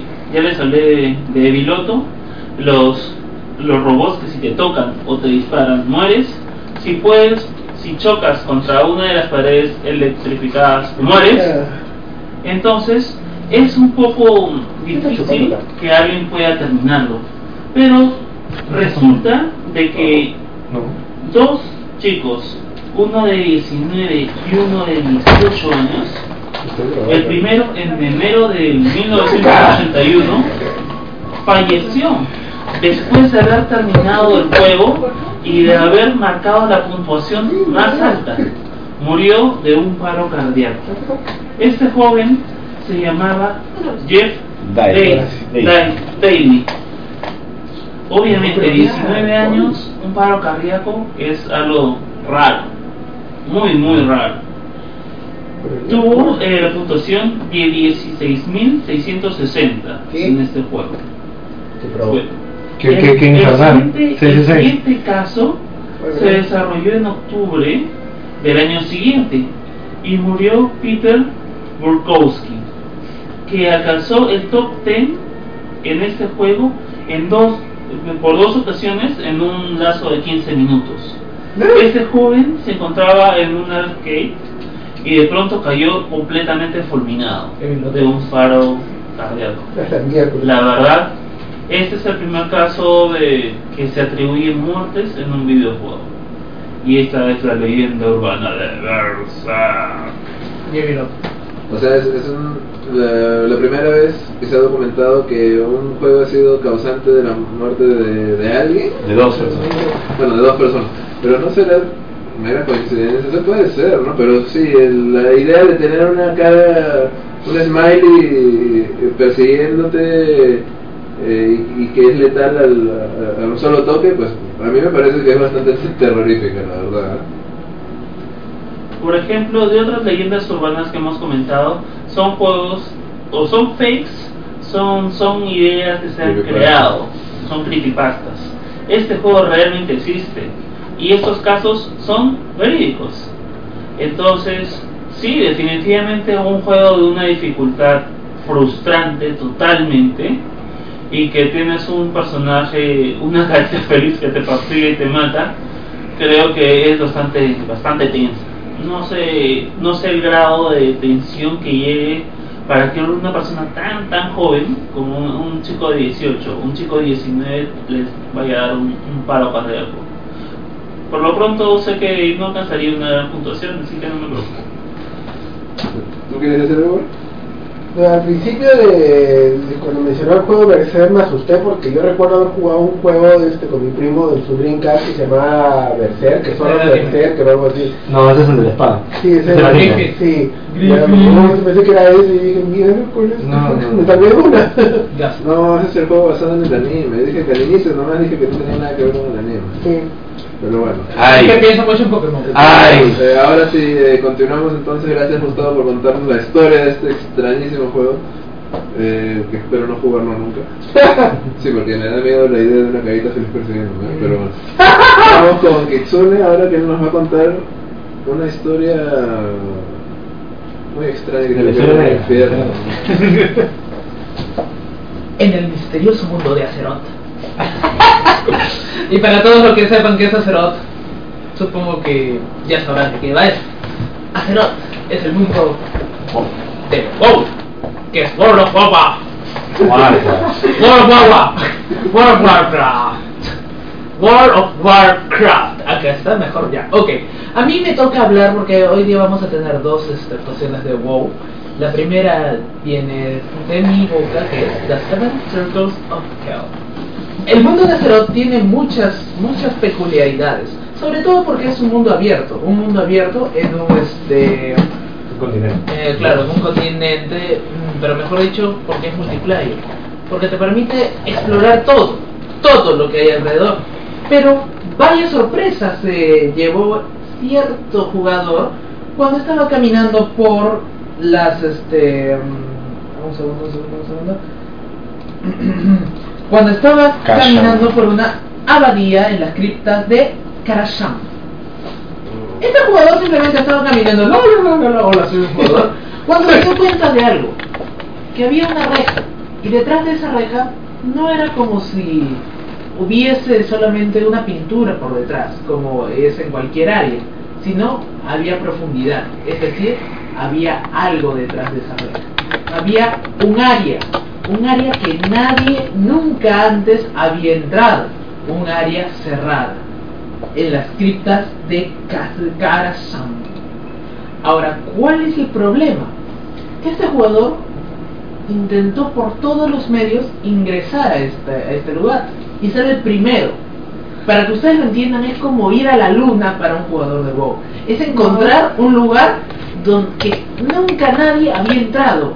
Un lugar olvidado hasta por los mismos moderadores. Al intentar saltar una y otra vez, in- ingresar, jugar con la cámara, este pobre desgraciado entró.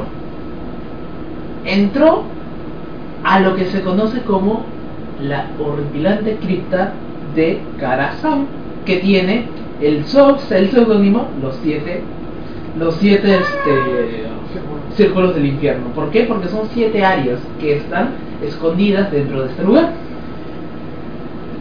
Ni bien entras, la música cambia. Es una música más tétrica de lo que es en la misma abadía.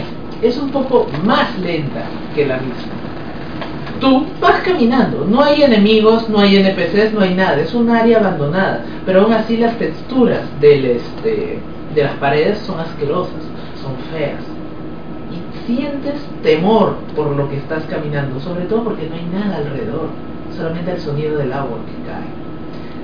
Pero cuando llegas a un lugar que se ha vuelto muy famoso, que se le conoce como The Upside Down Sinners, que se traduciría como que a los pecadores de arriba y abajo, o colgados de arriba abajo pecadores, es un área donde hay un pequeño pozo, donde hay personas amarradas de pies, de, los pies, Las manos. eh, sí, las manos, de cabeza, mirando hacia el piso. Ahora, en WoW, si bien es cierto, es un juego que tiene un montón de magia y cosas así, es un juego para todos. Esta clase de, de imágenes no debería aparecer, porque está hablando de gente torturada, y no, no de, de, de, este, monstruitos, no, de seres humanos que han sido puestos ahí por tortura, sobre todo por el nombre de la, del lugar. Ahora, el otro problema es que, según el- la persona que estaba ahí, los ojos de estos NPCs se movían, dependiendo de dónde estaba tú, este personaje. Si eso no, si eso no te hizo pensar que ese lugar era feo, pues sigue caminando. Te reto que camines. Te voy a darle el nombre de las zonas. El pozo de los olvidados. El camino del pobre. La el pit es este La fosa. el, el pozo de los, Los criminales. criminales.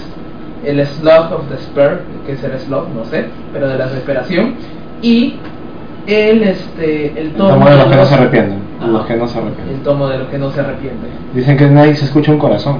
Sí. Ah, y también este, el sonido, muy aparte de la horripilante música, cada paso que das se escucha el latido de un corazón. Más fuerte mientras te vas acercando al centro. L- Ahora bien, este, este, este lugar es difícil de acceder. Si ustedes lo logran, bien por ustedes. Pero ya, vamos a ver si lo intentan. Y si tienen los cojones para hacerlo. Vayan a hacerlo. ¿Hay video? Sí, Sí, hay videos. ¿Y quién? ¿Por qué? ¿Por qué quieren por qué A ver, eso? Vamos a continuar con el código. Códigos que, que. Hasta donde yo sé creo que es como un glitch el juego entre las, las, los barrotes y puedes entrar a, a casa a casa a casa.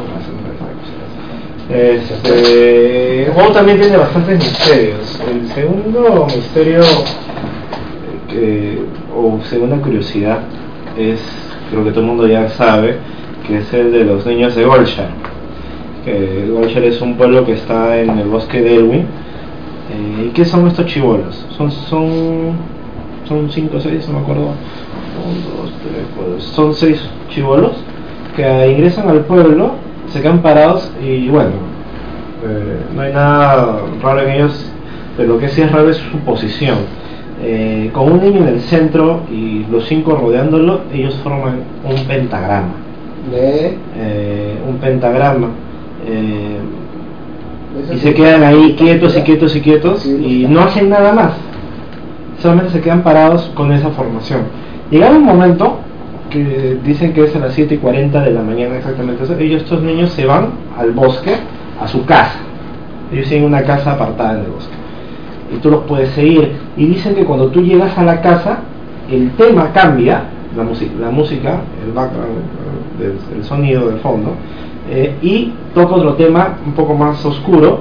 Y según se dice, este tema solamente se repite en esa casa no se repite en ninguna otra parte del mundo de WoW, solamente en esa casa.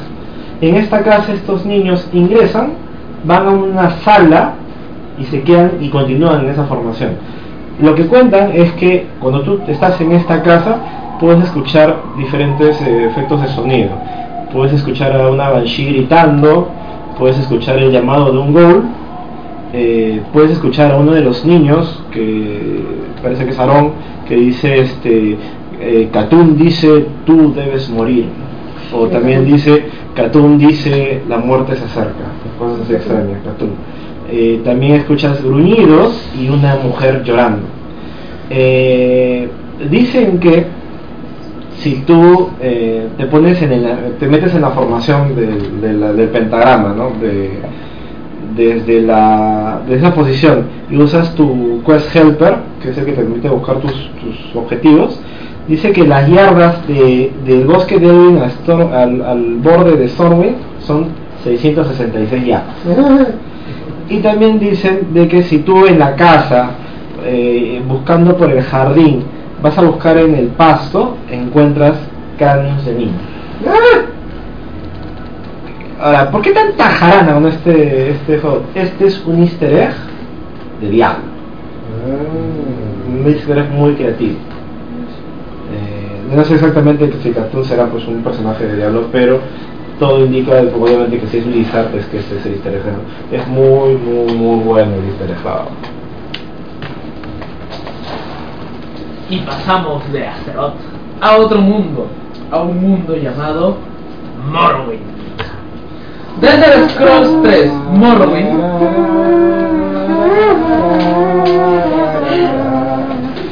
sí, mientras dragones y cosas extrañas aparecen, hay gente que quiere hacer la vida imposible a los demás. Y este es el caso de Morrowind. Esta es la historia de Morrowind Mod JPK 100 1166z.esp. A su madre. SP también. Sí, SP. Ok, la cosa es lo siguiente. Todo el mundo ha jugado, bueno, no todo el mundo ha jugado Mor Elder Scrolls 3 Morrowind, pero es uno de los juegos más famosos de la saga. Antes de que apareciera nuestro amigo Dovahkiin. Pero bueno, ¿qué es lo que pasaba con esta cosa? Las personas dijeron, ok, ya terminó Morrowind, ¿qué vamos a hacer? Y como los PC gamers son así, como son la Master Race, se les ocurre, se les ocurre siempre modiar y siempre les ha gustado una persona se le ocurrió modiar este juego y creó este mod, que ya no voy a repetir el nombre. Ahora, el problema ya es en que este mod era potencialmente erróneo. Las personas lo instalaban y ¡pum! se le crashaba el juego. Y decían, ah, no, debe ser un virus, un desgraciado nos está haciendo una broma. Pero lo que no sabían es que tenían que poner este mod en una ventana de DOS para que funcione al ponerla en la ventana de DOS, el juego arrancaba con el mod. Al iniciar, te dabas cuenta de que todos los personajes principales estaban muertos, tirados en el piso. Todos los personajes que eran pivotales para la historia habían muerto. Y tú eras el único que quedaba, aparte de algunos NPCs. Segunda cosa que te das cuenta, si no te movías de un espacio por cortos periodos de tiempo, 2 segundos, 3 segundos, 4 segundos, tu vida comenzaba a bajar. Es decir, tenías que caminar todo el tiempo. Y lo tercero, y más horripilante, era un personaje que te miraba desde la esquina. Siempre te miraba. Era como un aldeano tirado para atrás, pero en vez de sus brazos tenían como extremidades de araña.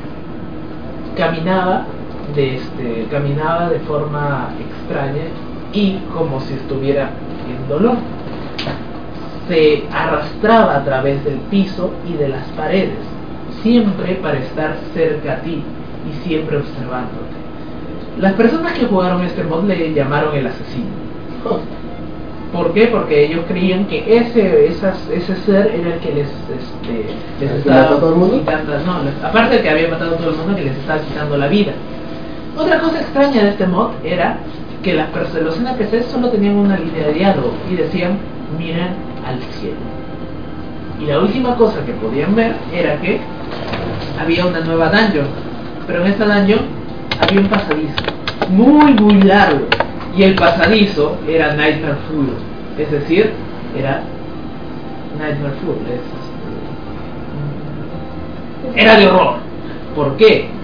Porque cada uno de los cuadros que había en este pasadizo eran fotos sacadas de tu hard drive, de tu My Pictures. Es decir, todas las fotos que tú habías guardado en tus pictures aparecían ahí.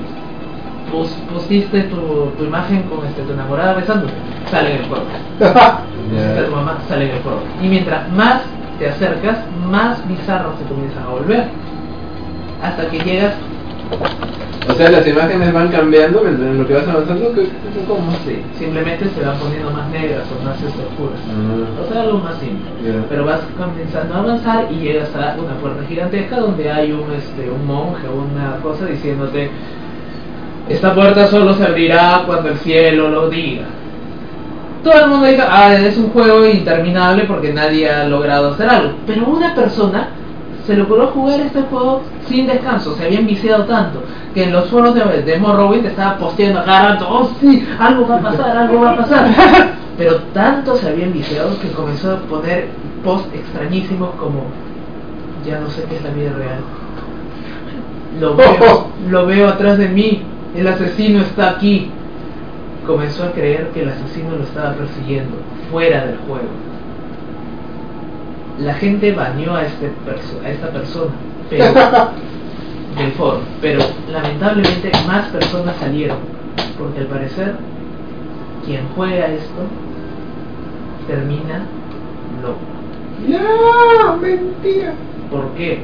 Porque es el estrés máximo de ver al asesino persiguiéndote a cada lado que vayas. ¿Cierto o no? Pero no te hace nada. ¡Sí está ahí! ¿Cierto o no? ¿Cierto o no? El mod sí existe y los posts existen. Así de que si quieren jugar este mod de Morrowind, háganlo bajo su propio riesgo. No, la historia sí fue realmente terrorífica, Kitsune. Me has, este, no, no, que- no me, has, me has quitado todas las ganas de jugar Morro. o sea, ni siquiera me, me has quitado las ganas de jugar el mod, o sea, no quiero jugar Morro. en general. Pero bueno, ahora yo le voy a eh, volver, devolver el micrófono a Juan porque él tenía una historia que contarte, especialmente a ti, Kitsune, No. que eres tan fan de Metal Gear Solid, que te va a, te va a hacer explotar el cerebro. G. Metal Gear, así es, Juan, a ver, preséntanos, ¿de qué se trata esta, esta leyenda urbana? La leyenda dice que Metal Gear Solid 3 o eh, Snake Eater no existe. Lo que hemos visto es mentira. Es solamente una ilusión, una realidad virtual. Eh, ¿En qué se basa este, esta teoría, esta locura de decir que la historia de Big Boss, la historia más grande contada, simplemente ha sido un entrenamiento virtual? Eh, cuando al inicio del juego Zero, eh, ¿cómo se llama? Mayor Zero. Mayor le dice a, a Snake de que va a ir a las misiones virtuosas, Snake le replica, va a ir a una misión virtual. Entonces como que, a menos que Snake sea un poco sordo, no se entiende muy bien. Eh, pero eh, el tema de que todo esto simplemente es un- una creación virtual por la tecnología se refuerza en el hecho del famoso time paradox o la paradoja temporal. Eh, ¿Qué es el- el- el- la pa- paradoja temporal en, este, en el mundo de Metal Gear? Es cuando una persona, un personaje muere eh, siendo esta eh, crítica para la historia, obviamente en el pasado. Eh, considerando que Snake, Metal Gear 3 es un juego de una precuela que narra los hechos previos a la historia de Solid, estamos jugando justamente con, este, con Big Boss, si uno de los personajes principales o los personajes que aparecen en las próximas secuelas muriese, prácticamente esa secuela no existiría. Por ejemplo, si muriese, eh, no sé, Oslo, como pasa en el juego, este, prácticamente la historia de, Snake para arriba no existiría. Es un personaje crucial. Entonces, ¿qué pasa cuando a Ocelot lo matamos en, Metal Gear 3? Sale un mensaje que dice Ocelot está muerto y sale una voz que te grita, bueno, prácticamente falta insultar nomás, que decía que al haber matado a este sujeto había creado una, una paradoja de espacio-tiempo, un time paradox. Pero ¿quién es la que grita? ¿Quién grita esa, esa, quién hace esa exclamación? Es Roy Campbell. ¿Y quién es Roy Campbell? Es un personaje que no aparece en Metal Gear 3, lo cual es muy curioso. Entonces, si Roy Campbell no aparece en la historia de Metal Gear 3, ¿por qué rayos grita le grita a Snake que ha creado una paradoja espacio-tiempo. Pregúntame, responde, por favor. Porque Kojima, ¿ok? es por el mismo, porque es, el mismo hecho de que nuestro amigo este Kojima escondió un videíto donde sale Raiden viajando en el tiempo, queriendo matar a Big Boss para ser el nuevo personaje del Metal Gear 4. O sea, son esos easter eggs que hacen que Kojima sea tan genial. Es como que me agarras y me digas, por matar a Meryl, me sale Game Over. ¿Acaso Dios no quiere que Meryl muera? Lo que pasa es que en el caso de Meryl, the time is in flux. no, lo que pasa es que tú me estás hablando del tema del viaje en el tiempo, de Rey, pero es afuera del juego. Yo estoy hablando dentro del gameplay el hecho de que aparezca el mensaje de Time Paradox cuando matas a Ocelot está dentro del juego. No es, no es, un, no es un videíto que ha puesto el Game en, YouTube. A ver. Ya, voy a seguir adelante con tu teoría de que Metal Gear 3 es un VR, ¿ya? Es una realidad virtual. ¿Es una realidad virtual para quién? Para, Raiden. No es para Snake. Sería para Raiden. ¿Por qué? Porque, este, para empezar, Snake, o sea, Snake Plissken, o sea, Solid Snake. este, Solid Snake no tiene el entrenamiento VR que tiene Raiden y no tiene el entrenamiento VR tan fuerte como lo tuvo Raiden. Y si me pones a pensar, Snake Plissken, o sea, Solid, es mucho más parco y serio que Snake Big Boss. Es que Big Boss es una persona carismática, chévere, y Snake es un palo. A comparación.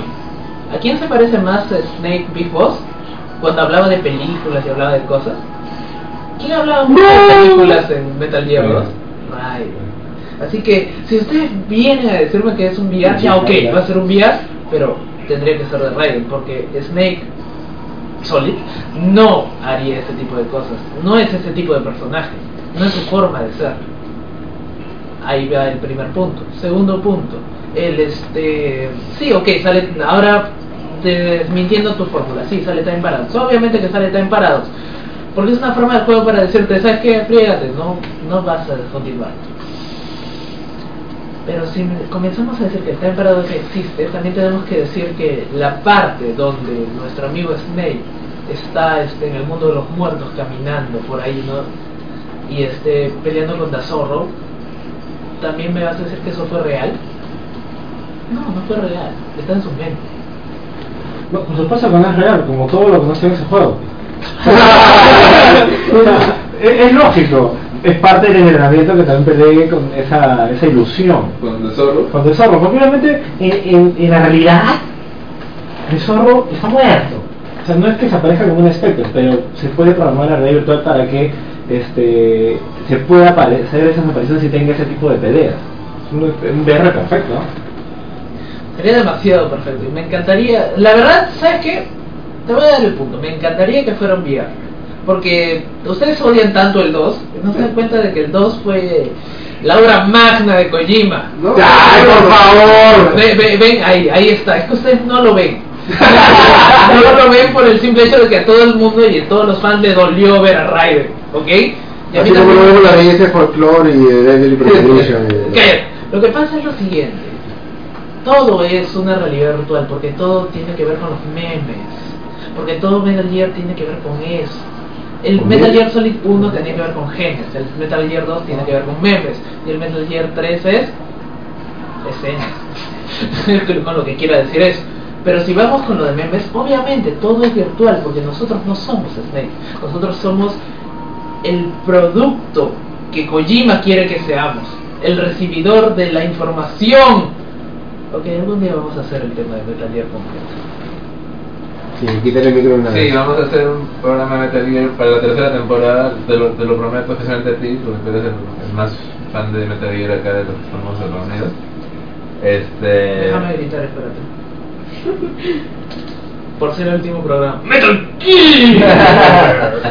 Hermano. Así es, así es, Metal Gear. Pero no, oye, no, no, pero, pero sí, sí, es muy interesante lo que nos comentas. Yo no sé, no estoy, no estoy muy seguro de que Metal Gear 3 haya sido una, todo un ejercicio de realidad virtual. Puede ser, como puede ser que no, pero justamente lo que nos hace pensar, ¿no? Es ¿por qué, ¿por qué Roy Campbell es el que nos grita, ¿no? Roy Campbell que no tiene nada que ver con Metal Gear 3. O sea, Solamente es un easter egg, podría ser algo mucho más profundo. Si vamos más allá, en realidad no sería Roy Campbell, sino sería GW. Es decir. Oh, el AI, la inteligencia artificial que controla todo el mundo de Metal Gear hasta, hasta el final de Metal Gear 2 donde lo matas.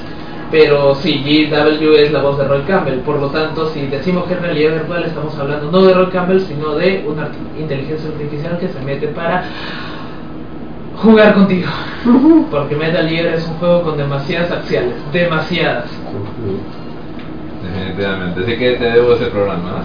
¿no? Muy bien, eh, entonces continuamos y ahora sí me toca a mí y voy a hablar de un juego que, bueno, una saga que a mí me encanta, la amo, es de Mass Effect. Bueno, en mi opinión es la, en mi opinión Mass Effect es la saga de ciencia ficción mejor lograda en lo que es los videojuegos. Metal Gear. Eh, no, Metal Gear no.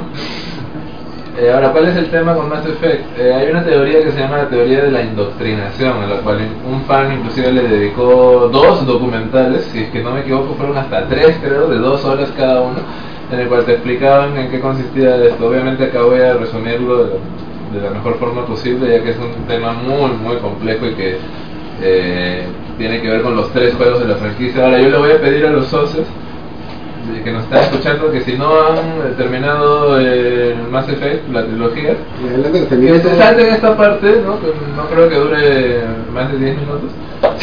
Eh, no, no, no, son 5 minutos, 6 minutos luego fácil. Eh, para que no se spoileen, pues porque voy a hablar del final de, de Mass Effect. Gracias por spoilearme, Y Giancarlo. aquí te spoileo, No me importa. tranquilamente, no, no me importa. Gracias. Muy bien.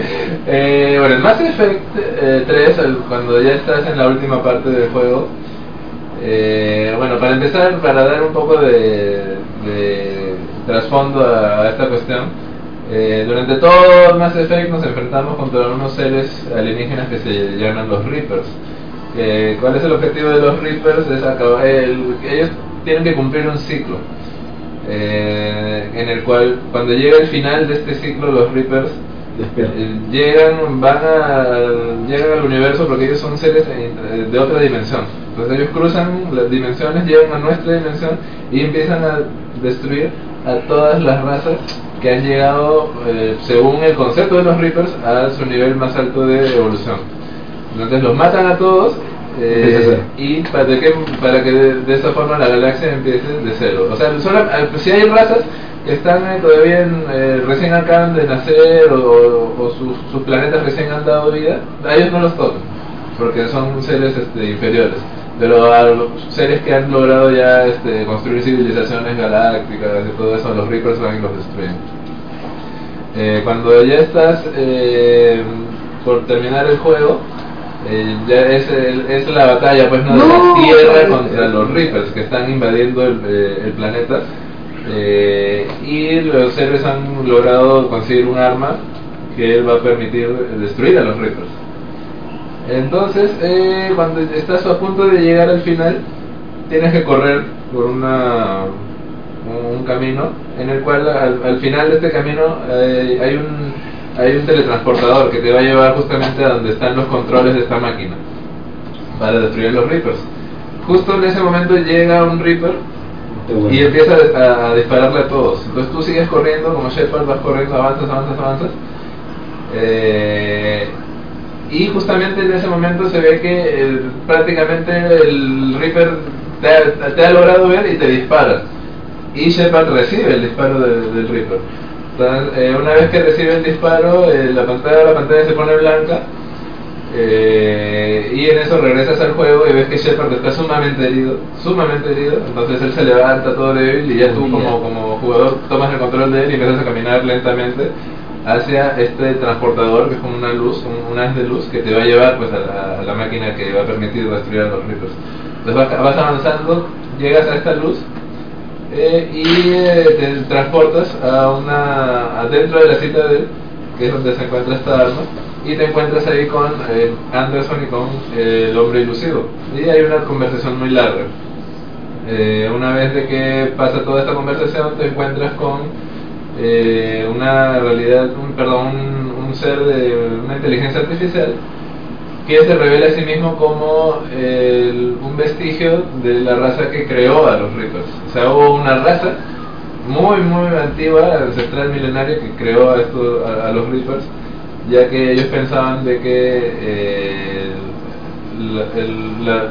algo así como que los seres los seres no debían llegar a un nivel evolutivo demasiado alto porque era imposible lograr una eh, que, tanto los humanos como los seres eh, tecnológicos puedan unirse y vivir en armonía. Para ellos era algo impensable. Entonces, para asegurarse de que de que se termine esta, estas guerras, estos conflictos entre los, los seres tecnológicos contra los seres humanos. Cuando hablo de seres tecnológicos me refiero a realidades virtuales inteligentes.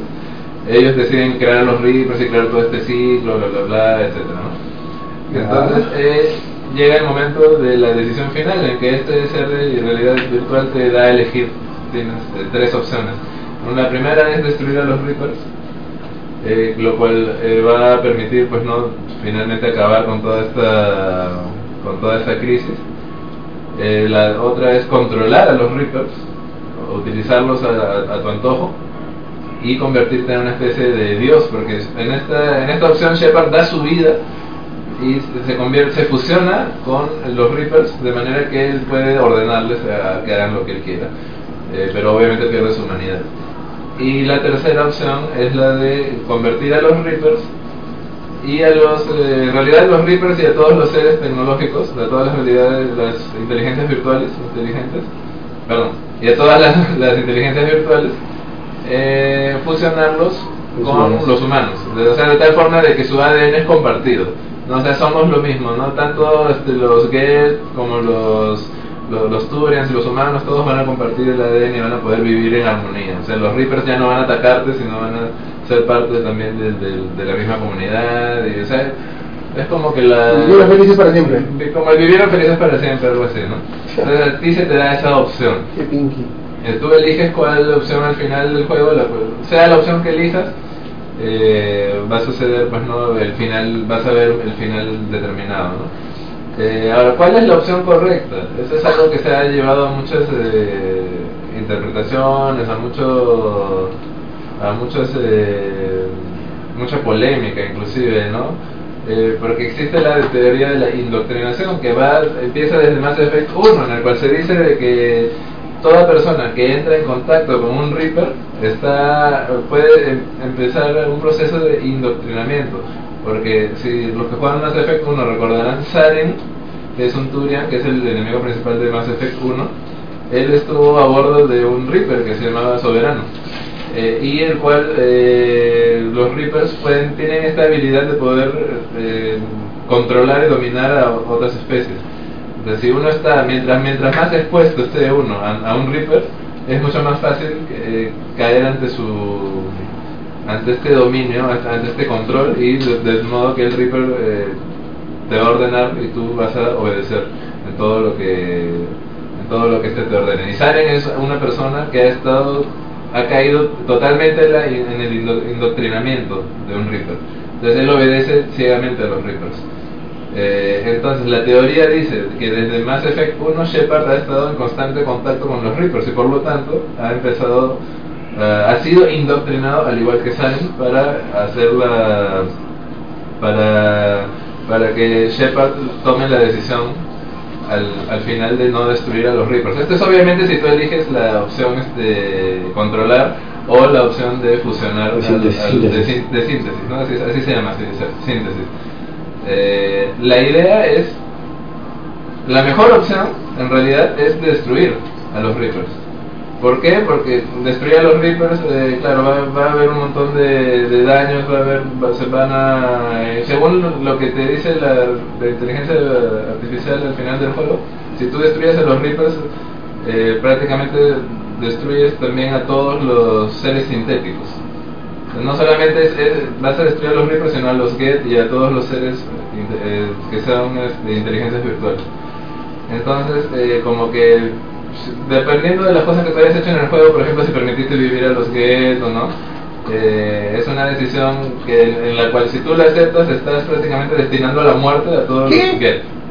¿no? que es una raza que incluso ya se había reivindicado, ya habían deja, dejado, dependiendo obviamente de tus decisiones también, ya habían decidido no eh, terminar la guerra que ellos habían empezado con los Quarians. Entonces, eh, la opción más correcta debería ser destruir a los Reapers. Pero el truco está que al final del juego, o sea, el juego te, eh, siempre diferencia las buenas decisiones de las malas con un color. Entonces, las decisiones buenas es el color azul o el Paragon y las decisiones malas son el color rojo, Renegade. Entonces cada vez tú, tú sabes, ¿no? porque incluso el juego te lo presenta de, de esa forma. Cada decisión renegada, el texto aparece de color rojo, y este, e incluso la cara de Shepard va cambiando y se torna así medio como que oscura mientras más decisiones malas vas tomando, ¿no? Algo parecido a Infamous, que, sí, que claro. las decisiones malas son rojas y Sí. las otras azules y el jugador va cambiando, va teniendo Sí, poderes del lado malo, del lado bueno. Así es.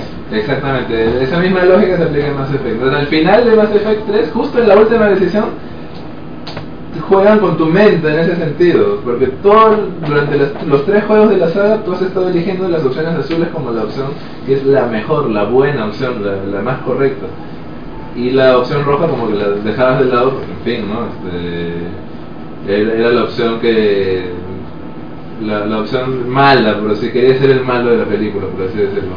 Entonces, en la última decisión del juego, te ponen el color azul como controlar a los Reapers y la- como el color rojo te ponen destruir a los Reapers. No, obviamente no te lo ponen como una opción de texto, como es lo normal al tomar las decisiones, ya que en ese momento tú estás controlando a Shepard, tú tienes que caminar hacia el lugar que tú quieras el indicado, hacia el azul, hacia el rojo, hacia el verde que era la síntesis. Eh, O largarte también. eh, bueno, la cuarta opción es eh, no hacer no ir a, ni- a ninguna de las tres opciones, pero esa cuarta opción solo sale a través de un DLC. se, se- se pone, es- es- te bajas este DLC gratuito y te- tienes la opción de no hacer caso a ninguna de las tres opciones. Pero la versión original es que solamente tienes esas tres. Entonces tú tienes que elegir obligatoriamente una de ellas. Y justamente la que es considerada por los fans de Mass Effect como la mejor opción es la que está en color rojo, que es destruir a los Reapers. Eh, y al final tiene un poco de razón lo que tú dices, Kitsune, lo que me dijiste antes del podcast, de que la opción lógica es destruirlos, porque estás acabando ya con la amenaza, ¿no?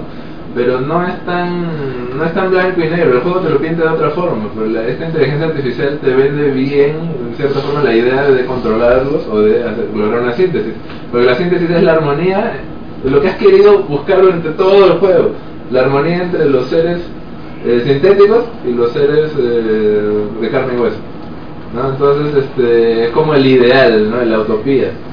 Entonces eh, a veces es difícil resistirse ante estas cosas. ¿no? Y encima cuando la pintan de color azul como la mejor opción, ¿no? el juego te ha lavado el cerebro durante tres juegos completos diciéndote la opción azul es la buena, la opción roja es la mala. Pero al final, o sea, es como un juego mental. ¿Entiendes? Obviamente es una teoría, no, no, no, no se no se sabe realmente si es así, pero eh, y ahí está obviamente enlazada la teoría de que Shepard está muerto al final de Mass Effect 3, porque él, recibe un rayo de, de un Reaper directo y luego se levanta así todo medio herido, ¿no? Y hay la teoría de que después de haber recibido ese rayo Shepard ha muerto y que todo lo que ocurre desde ese momento hasta el final está en su mente, antes de morir, como que es su una, una ilusión, una alucinación. Qué triste de morir. Eh, ¿Por qué se dice esto? Porque durante todo, durante todo el juego, cada vez que te cae un rayo de un Reaper, te mueres. Entonces, justo porque en ese momento, al final del juego, te cae un rayo de un Reaper y sobrevives, como que es extraño, ¿no? Y, justo, y solamente para terminar, solamente si eliges la opción destruir a los Reapers, al final del juego, ves el cadáver, o bueno, ves el cuerpo de Shepard que está tirado y como que empieza a respirar otra vez. Como que empieza a hacer, como que el aliento de la vida ha vuelto a ser. Y esa escena solamente sale cuando eliges la opción destruir a los Reapers. Si eliges la opción controlar a los Reapers, Shepard se sacrifica, muere y se convierte en una especie de dios que todo lo ve y que maneja a todos los, seres sintéticos.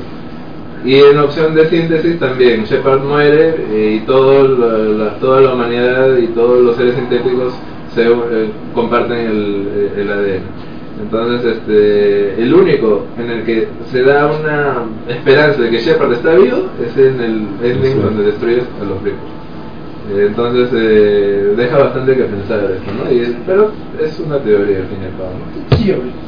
Y a, mí me gustaría saber qué escogiste tú y si te demoraste en escogerlo. Bueno, obviamente que, que me demoré en escoger, porque siempre en Mass Effect, siempre que había una decisión importante yo me demoraba. Por ejemplo en el 1, cuando tenías que elegir si quién vive, Kaiden o, o Ashley, es, es difícil, estás eligiendo la vida de tú estás haciendo Dios diciendo quién voy a salvar.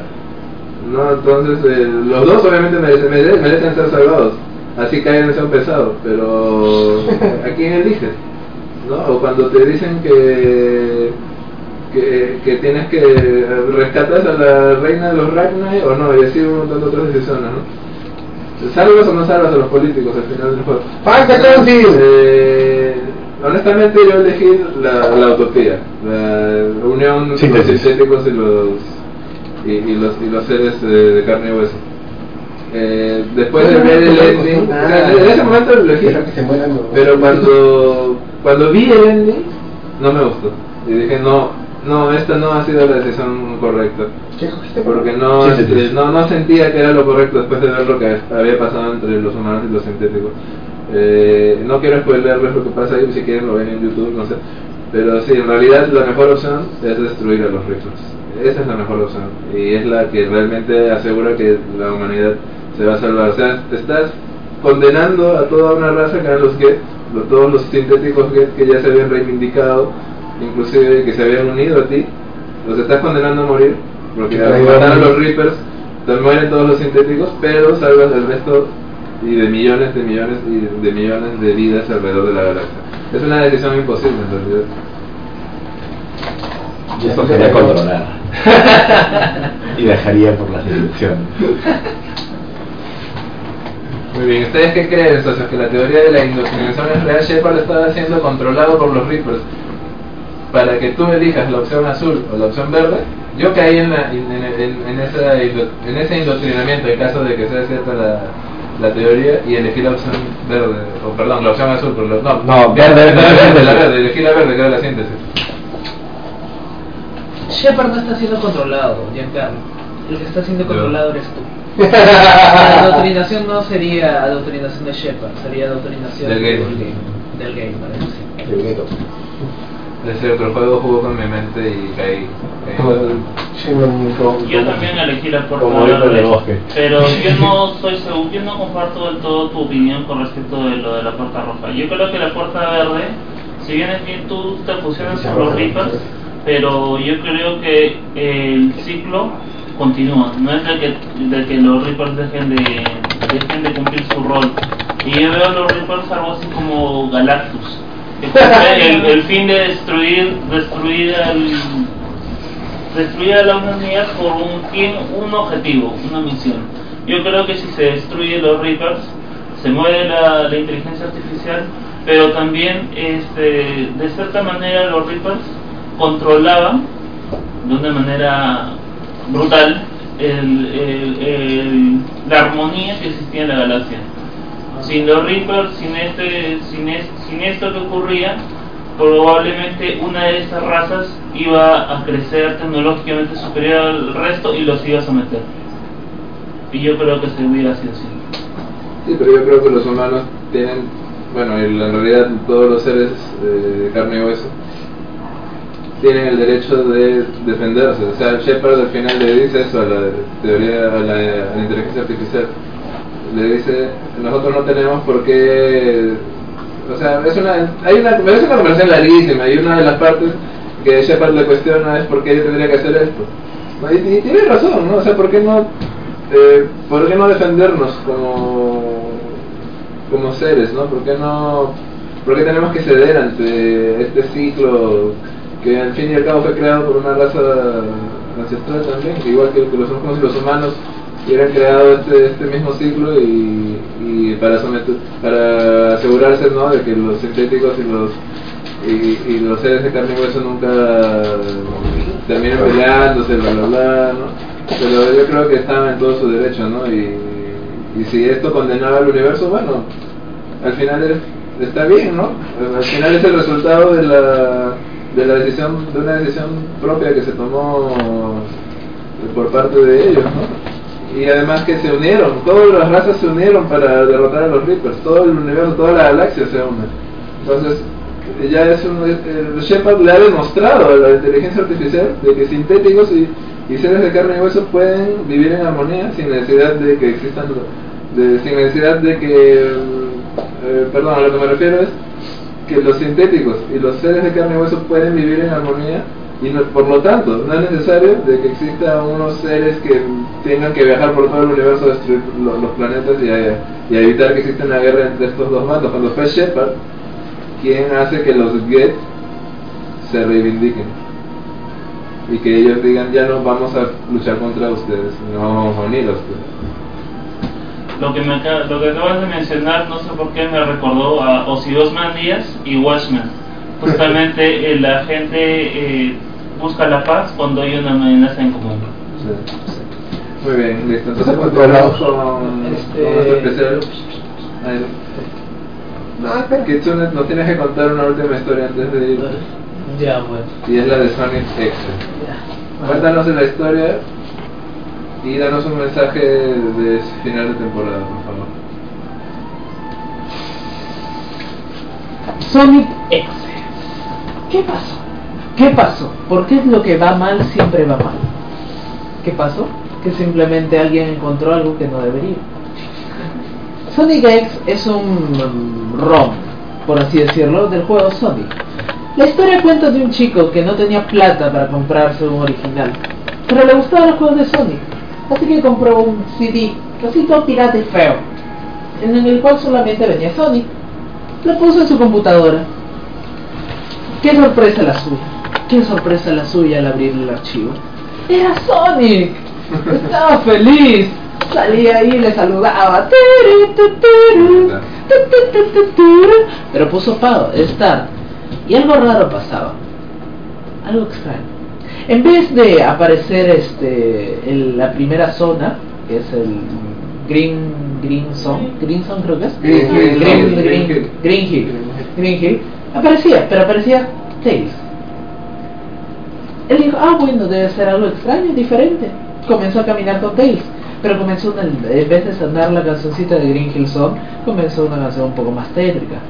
Iba más rápido, corría Tails, corría pero la canción se ponía más y más horrible.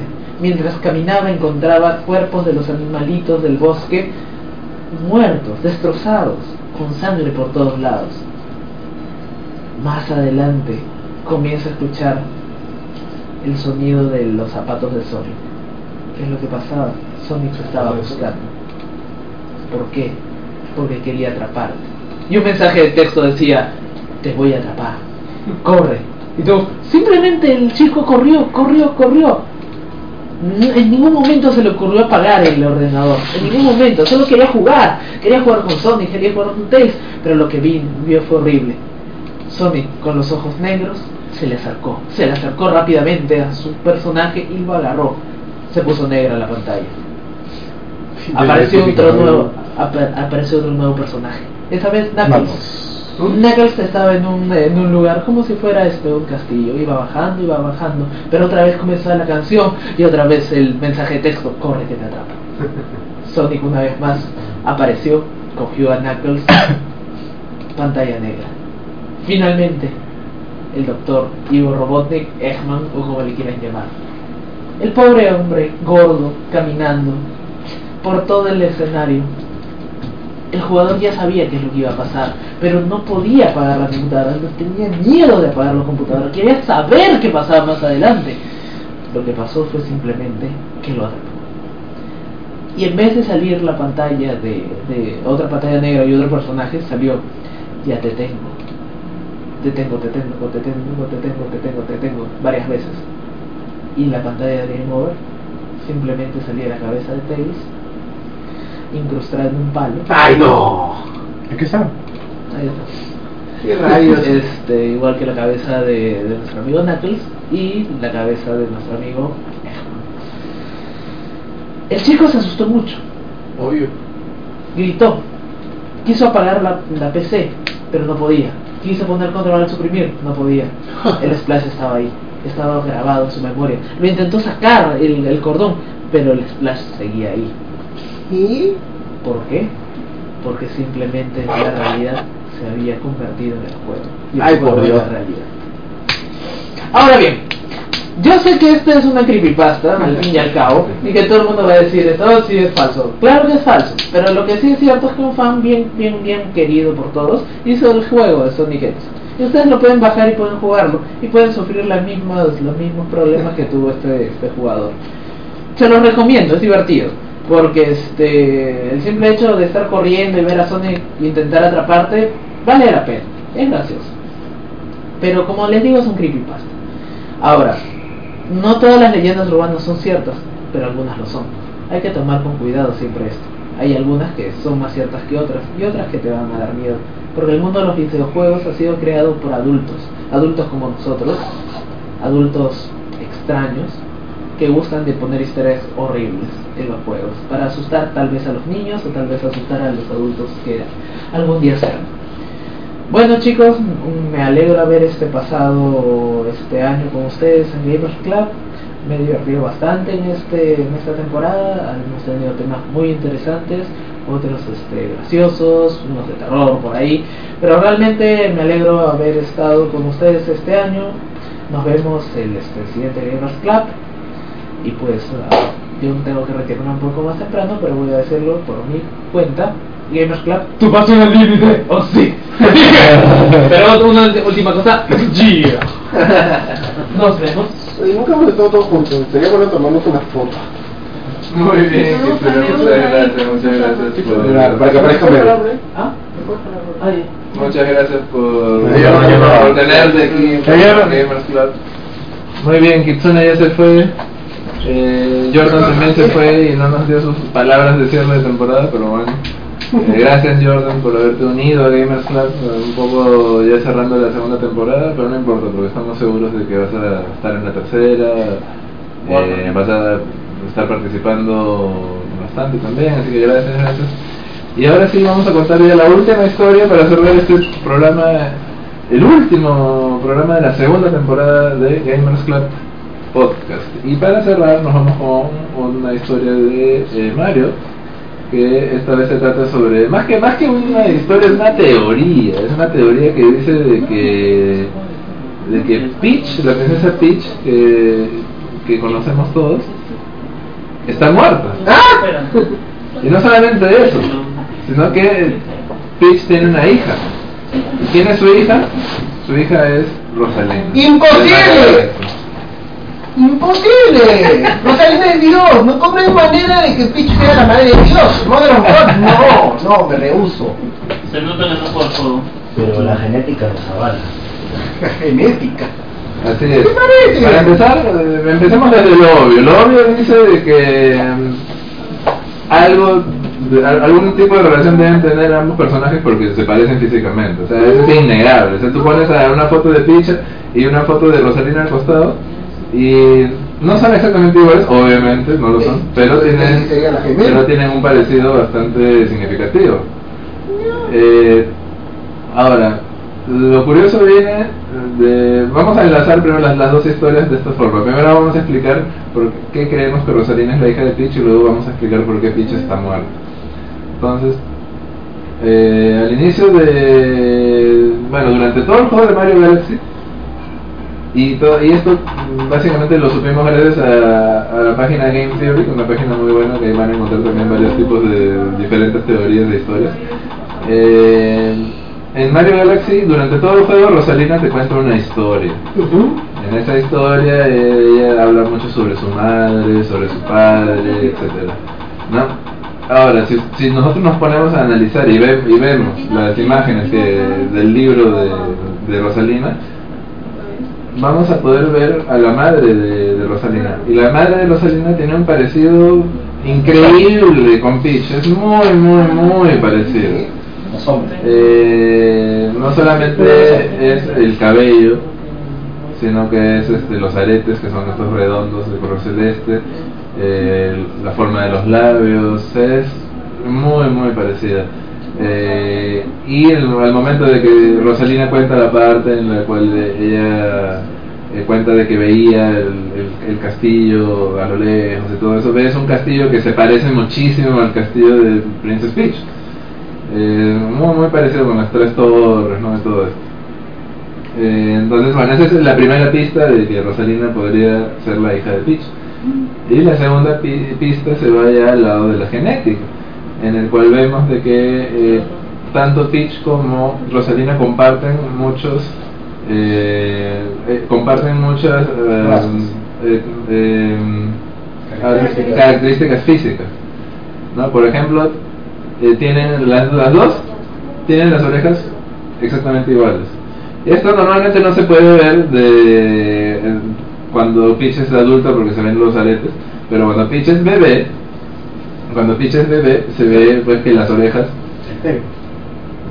cuando Peach es bebé se ve que tienen las orejas exactamente iguales a las de Rosalina y según nos dice la gente de Game Theory eh, el, el tipo de orejas que ellas tienen que son en los cuales el, el lóbulo está pegado al- a, a- a la cabeza es muy raro. Entonces solamente para que un bebé nazca con o tenga una posibilidad muy alta de nacer con un lóbulo, el lóbulo pegado al cuerpo es si ambos padres tienen esta característica y si uno se pone a, ver que Peach y Mario tienen eh, ambos los lóbulos pegados, eh, bueno, ya te da ahí un poco que pensar. ¿Y Luigi, no? Luego, el color de los ojos. Luis Amor. También. El color de los ojos eh, azules de, de Rosalina. Azules como los ojos de Mario y Peach. Ya, esa es otra pista más. Eh, ahora, Rosalina también es zurda. Y hay una gran posibilidad de que eh, al haber sido la hija de Peach y de Mario sea zurda. ¿Por qué? Porque Peach es ambidiestra, como la, se ha demostrado a través de los diferentes juegos de deportes de Mario. Y Mario es, eh, Mario es Diestro, de- de- diestro. eh, sí, Mario es diestro. Entonces hay una gran posibilidad de que si un diestro tiene un hijo con un ambidiestro, Rosalina sea eh, entonces zu- zurda. Rosalina es zurda, es diestra. Es- esa imagen promocional, hay una imagen promocional donde sale Rosalina con, con la varita en la mano derecha. Es la única imagen promocional de. En solo en esa imagen sale de esa forma. en el- de- dentro del juego y todo eso sale zurdo. Así que eso no es este. no es válido. A ver, tengo el trofeo Rosalina. Ahora también este. Ahora, otra cosa más que se relata en la historia de Rosalina es que ella habla de que su madre está muerta y de que está enterrada bajo un árbol. Entonces, eh, si nosotros nos ponemos a analizar el tema de el- este árbol, ¿no? O sea, uno, uno, uno podría pensar, si encuentras el árbol y si es que Peach es la madre de Rosalina, entonces Peach está enterrada bajo este árbol y entonces encontremos el árbol. Entonces si nos ponemos a buscar el bendito árbol en el juego, no lo vamos a encontrar durante el gameplay en Mario Galaxy, es imposible, no está ese árbol. Pero el árbol aparece al final del juego. Cuando terminas, cuando terminas el juego, hay una toma que se hace desde el aire y la cámara pues eh, toma todo lo que es el, todo- hace un paneo de todo lo que es el Mushroom Kingdom en esa, en esa zona por donde está el castillo de Peach. Y ahí vas a ver un árbol. No es igual al, al, árbol de la historia de Rosalina, pero igual está un árbol ahí justamente en el camino que lleva hacia el castillo. Eh, y las flores que lo rodean son de color amarillo, azul y púrpura, si no me equivoco, que son las rosas, las flores que aparecen, es así, de esos mismos colores en el libro de Rosalina. Entonces, ¿qué quiere decir esto? Que debajo de ese árbol debería estar enterrada Peach. ¡No! Pero, sin embargo, uno dice, no, pero si a Peach tú la ves en el juego, ¿no? Que Bowser se la lleva, bla, bla, bla, ¿no? Y lo tienes que ir a rescatar y todo eso, y luego te encuentras con Rosalina. Sí, es cierto. Eh, todo eso es cierto. Eh, pero lo que pasa es que Rosalina es la hija de Peach, pero en el futuro. Y que y ella ha viajado en el tiempo y ha vivido en el espacio por bastante por, por un periodo eh, bastante considerable de años y al momento de haber regresado a, a, la, a la Tierra obviamente ella ya es adulta entonces, este, esto, no, no sé si han escuchado esta teoría del, que dice de que si un astronauta viaja al espacio y regresa después de, una, de, varios años, en la Tierra va a haber pasado mucho más tiempo que en el espacio. O sea, el astronauta estuvo en el espacio, supongamos, tres años. Pero eso siempre y cuando rompa la... A ver, no me recuerdo esa teoría, es una teoría la aplicable en la vida real, que dice que siempre y cuando algo tiene que ver con la luz, rompe algo de... No, no rompe la velocidad, el viaje a la velocidad claro, de la luz. El, claro, o sea, a la hora que todo tu viaje sea, bueno, a una velocidad mayor que la velocidad de la luz. Te muere. Ahora, si no me recuerdo, la luz era 300.000 kilómetros por segundo, ¿no? Algo así. Algo así, ya. Viajas a una velocidad más rápida, ahí es cuando se rompe esa enlace temporal. Sí, los que hayan visto este anime antiguo de Gainax Gunbuster eh, recuerdan que en la escena final Bienvenida. eh, resulta que ellas habían viajado pues hacia el espacio. Cuando regresan en la Tierra ya han pasado pues miles de años, no miles, miles de años. Entonces algo parecido, ¿no? Esa teoría siempre ha existido, la teoría del astronauta que cuando regresa ya sus nietos ya son más viejos que él. ¿no? Obviamente nunca se ha podido comprobar, pero algo de cierto puede tener. Entonces, eh, cuando Rosalina regresa uh, para ayudar a Mario y todo eso, obviamente ella es ya mayor porque ya han pasado bastantes años. Eh, pero ahí no, ahí no se acaba todo. También existe la teoría de que el padre de Rosalina no es Mario, sino es Luigi. ¿Y por qué? ¿Y por qué? Por el telescopio por el telescopio, porque Rosalina siempre habla de que ella miraba las estrellas con un telescopio que había sido un obsequio de su padre. Mario nunca en ninguno de los juegos de Mario, ni de los de deporte, ni nada interactúa con un telescopio. El único que lo hace es Luigi, en Luigi's Mansion. Y esta es la pista que nos revela que este regalo de su padre fue el regalo de Luigi. Ah, siempre lo supe, muy río. Por eso me encanta Luis mucho más que Mario. Oh, Así que esta es la teoría pues de que Rosalina es la hija de Peach y de Luigi. Así que Mario que quedó, bueno, pues no. Eh, en realidad yo recomiendo que, yo recomiendo que entren a la página de Game Theory y vean en los videos de, son dos partes el video uno donde explica por qué Rosalina es la hija de Peach y otro donde explica por qué es que Peach está muerta. Peach está muerta, sí está muerta pero está muerta en el futuro pues. No, no, no en el tiempo en el que la historia de Mario Galaxy se desarrolla. Eh, eh, ¿cómo se llama? Entonces yo recomiendo realmente que vean estos videos que son geniales y van a encontrar, ahí les van a encontrar muchos más detalles. Yo estoy, yo creo que estoy obviando algunas cosas, pero con esos videos lo van a tener mucho más claro, así que yo recomiendo que, que los vean, son geniales. Eh, muy bien, entonces eh, creo que ha llegado ya la hora de, bueno, a todo esto preguntarles también qué creen ustedes. Eh, ¿Rosalina es realmente, realmente la hija de Peach y de Luigi? Es la hija de Mario, o no tiene nada que ver una con la otra, solo coincidencia que se parezcan, bla bla bla, etc. Eh, pero algo que he notado es que Mario Galaxy es el único juego de Mario que ha tratado de contarnos una historia un poco más profunda de lo de lo aparentemente evidente, ¿no? Y con un final realmente bastante crítico inclusive, en el cual te dan a entender que todo el universo ha sido destruido y que ha sido revivido, reconstruido gracias al, al deseo de, del sacrificio de los Lumas. ¿no? Eh, y te da, deja bastante que pensar sobre todo el universo de Mario en sí. Pero bueno, eso ya se, se hablará de repente en alguna otra ocasión, ya que nos gana el tiempo. Y yo quiero agradecer a absolutamente cada uno de los socios que nos escuchan en Gamers Club Podcast, este pequeño proyecto que nació del deseo de unos cuantos amigos de querer eh, transmitir sus, conversas sobre videojuegos, que las tenían a veces en las noches, después de jugar, o, o simplemente cuando se, reunían para comer algo y surgía, pues, ¿no? diversas conversas sobre los videojuegos desde antaño como los modernos. Y quisimos pues no de crear este programa para para dar esto a conocer no eh, para ustedes más que nada entonces yo antes de despedir el programa quisiera pedir que a, cada uno de, ustedes chicos que están aquí que den brevemente ¿no? unas palabras de despedida de esta segunda temporada, una reflexión, de repente un saludo de quien andar y de ahí ya bueno cerramos. ¿no? Este, entonces empezamos con, con Juan que está justo acá a mi costado.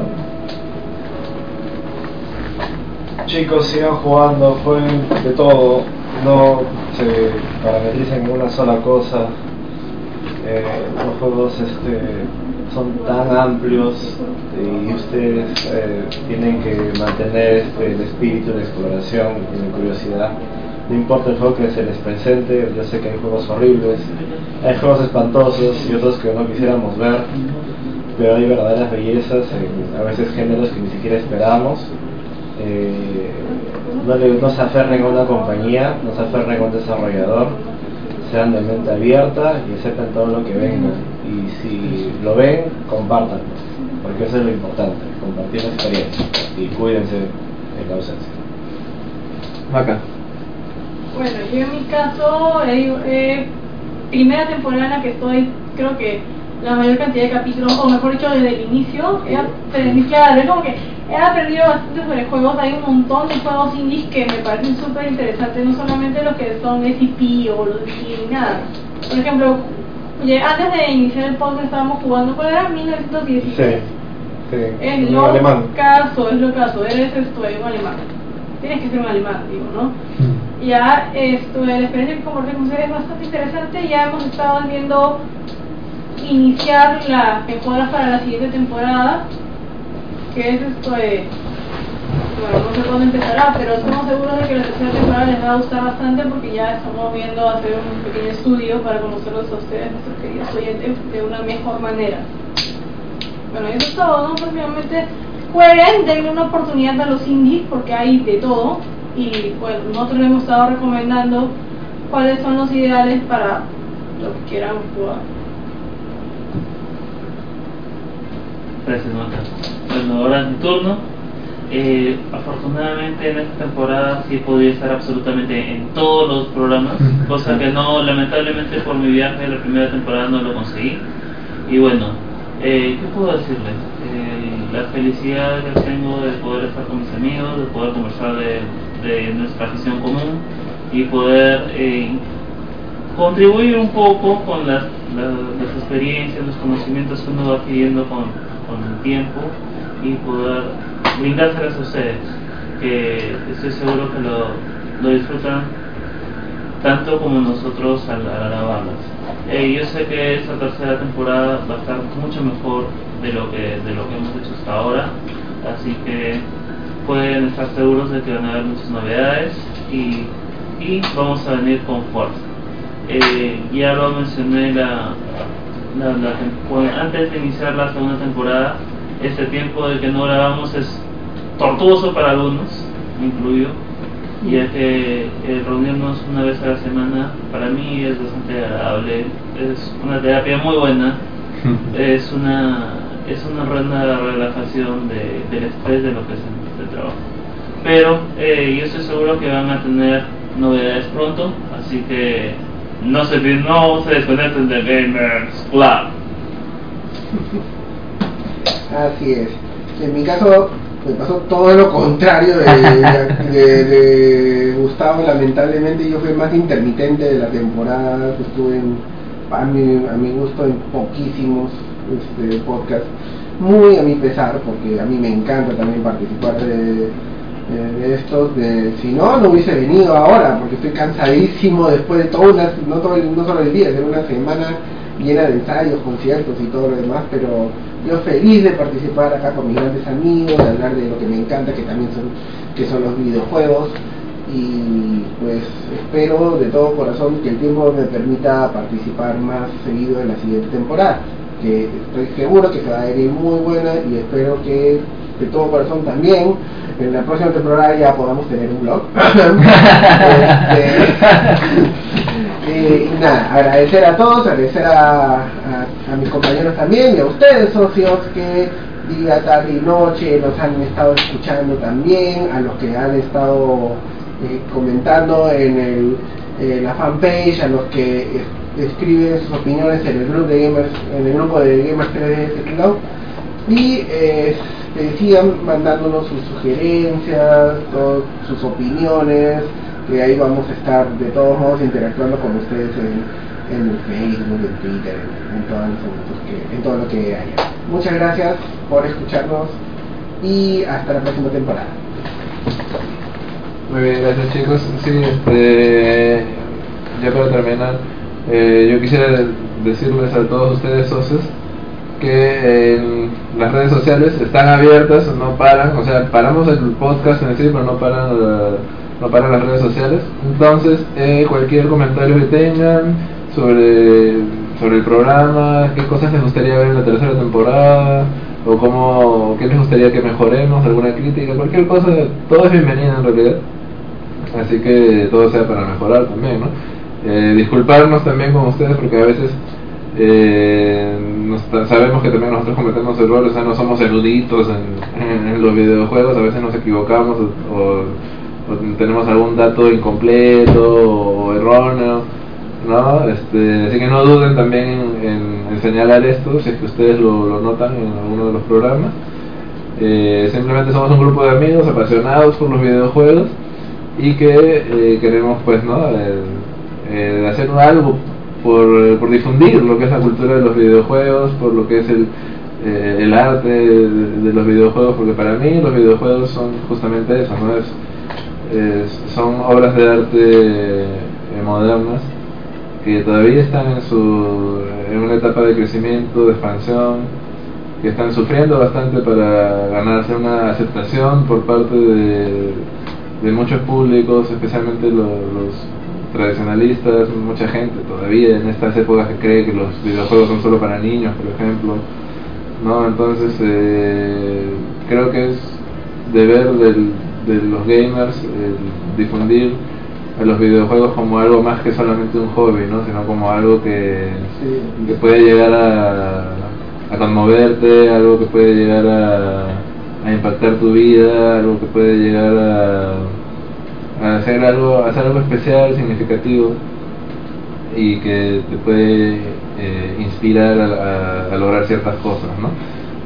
Eh, como por ejemplo, no sé, tocar música de videojuegos, ¿no? por ejemplo, eh, desarrollar videojuegos, escribir sobre ellos, etcétera, ¿no? Entonces, bueno, gracias, gracias a cada uno de ustedes que nos escucha, porque cada uno de ustedes es importante eh, si no fuera por ustedes, eh, por los comentarios que nos dejan, por, por, este, por escuchar el programa, etcétera, no, nada de esto en realidad significaría mucho y queremos expandirnos cada vez más, queremos que el podcast lo escuche cada vez más gente, queremos que queremos salir más allá del podcast, ¿no? que Gamers Club no sea solamente un podcast ni una página de Facebook, sino que sea algo algo mucho más grande, entonces eh, vamos a luchar por eso para que la tercera temporada empiece con bastante fuerza.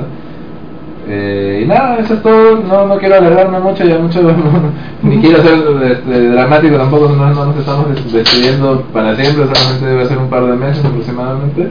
Eh, definitivamente va a ser menos tiempo que, que hubo entre el final de la primera y la segunda, que esa vez creo que nos pasamos como cinco meses, creo que casi medio año. Pero, y sí, hubo el programa de Gabriel 2P. Esta vez no va a haber otro programa pero este sí va a haber menos tiempo entre este y la tercera temporada, así que este no, no se preocupen. El podcast va a volver, va y sí va a haber un blog, y yo lo, lo prometo, lo, lo, estoy prometiendo, se lo prometí a, Gabriel y a los chicos del equipo que iba a haber un blog y va a haber, de todas maneras.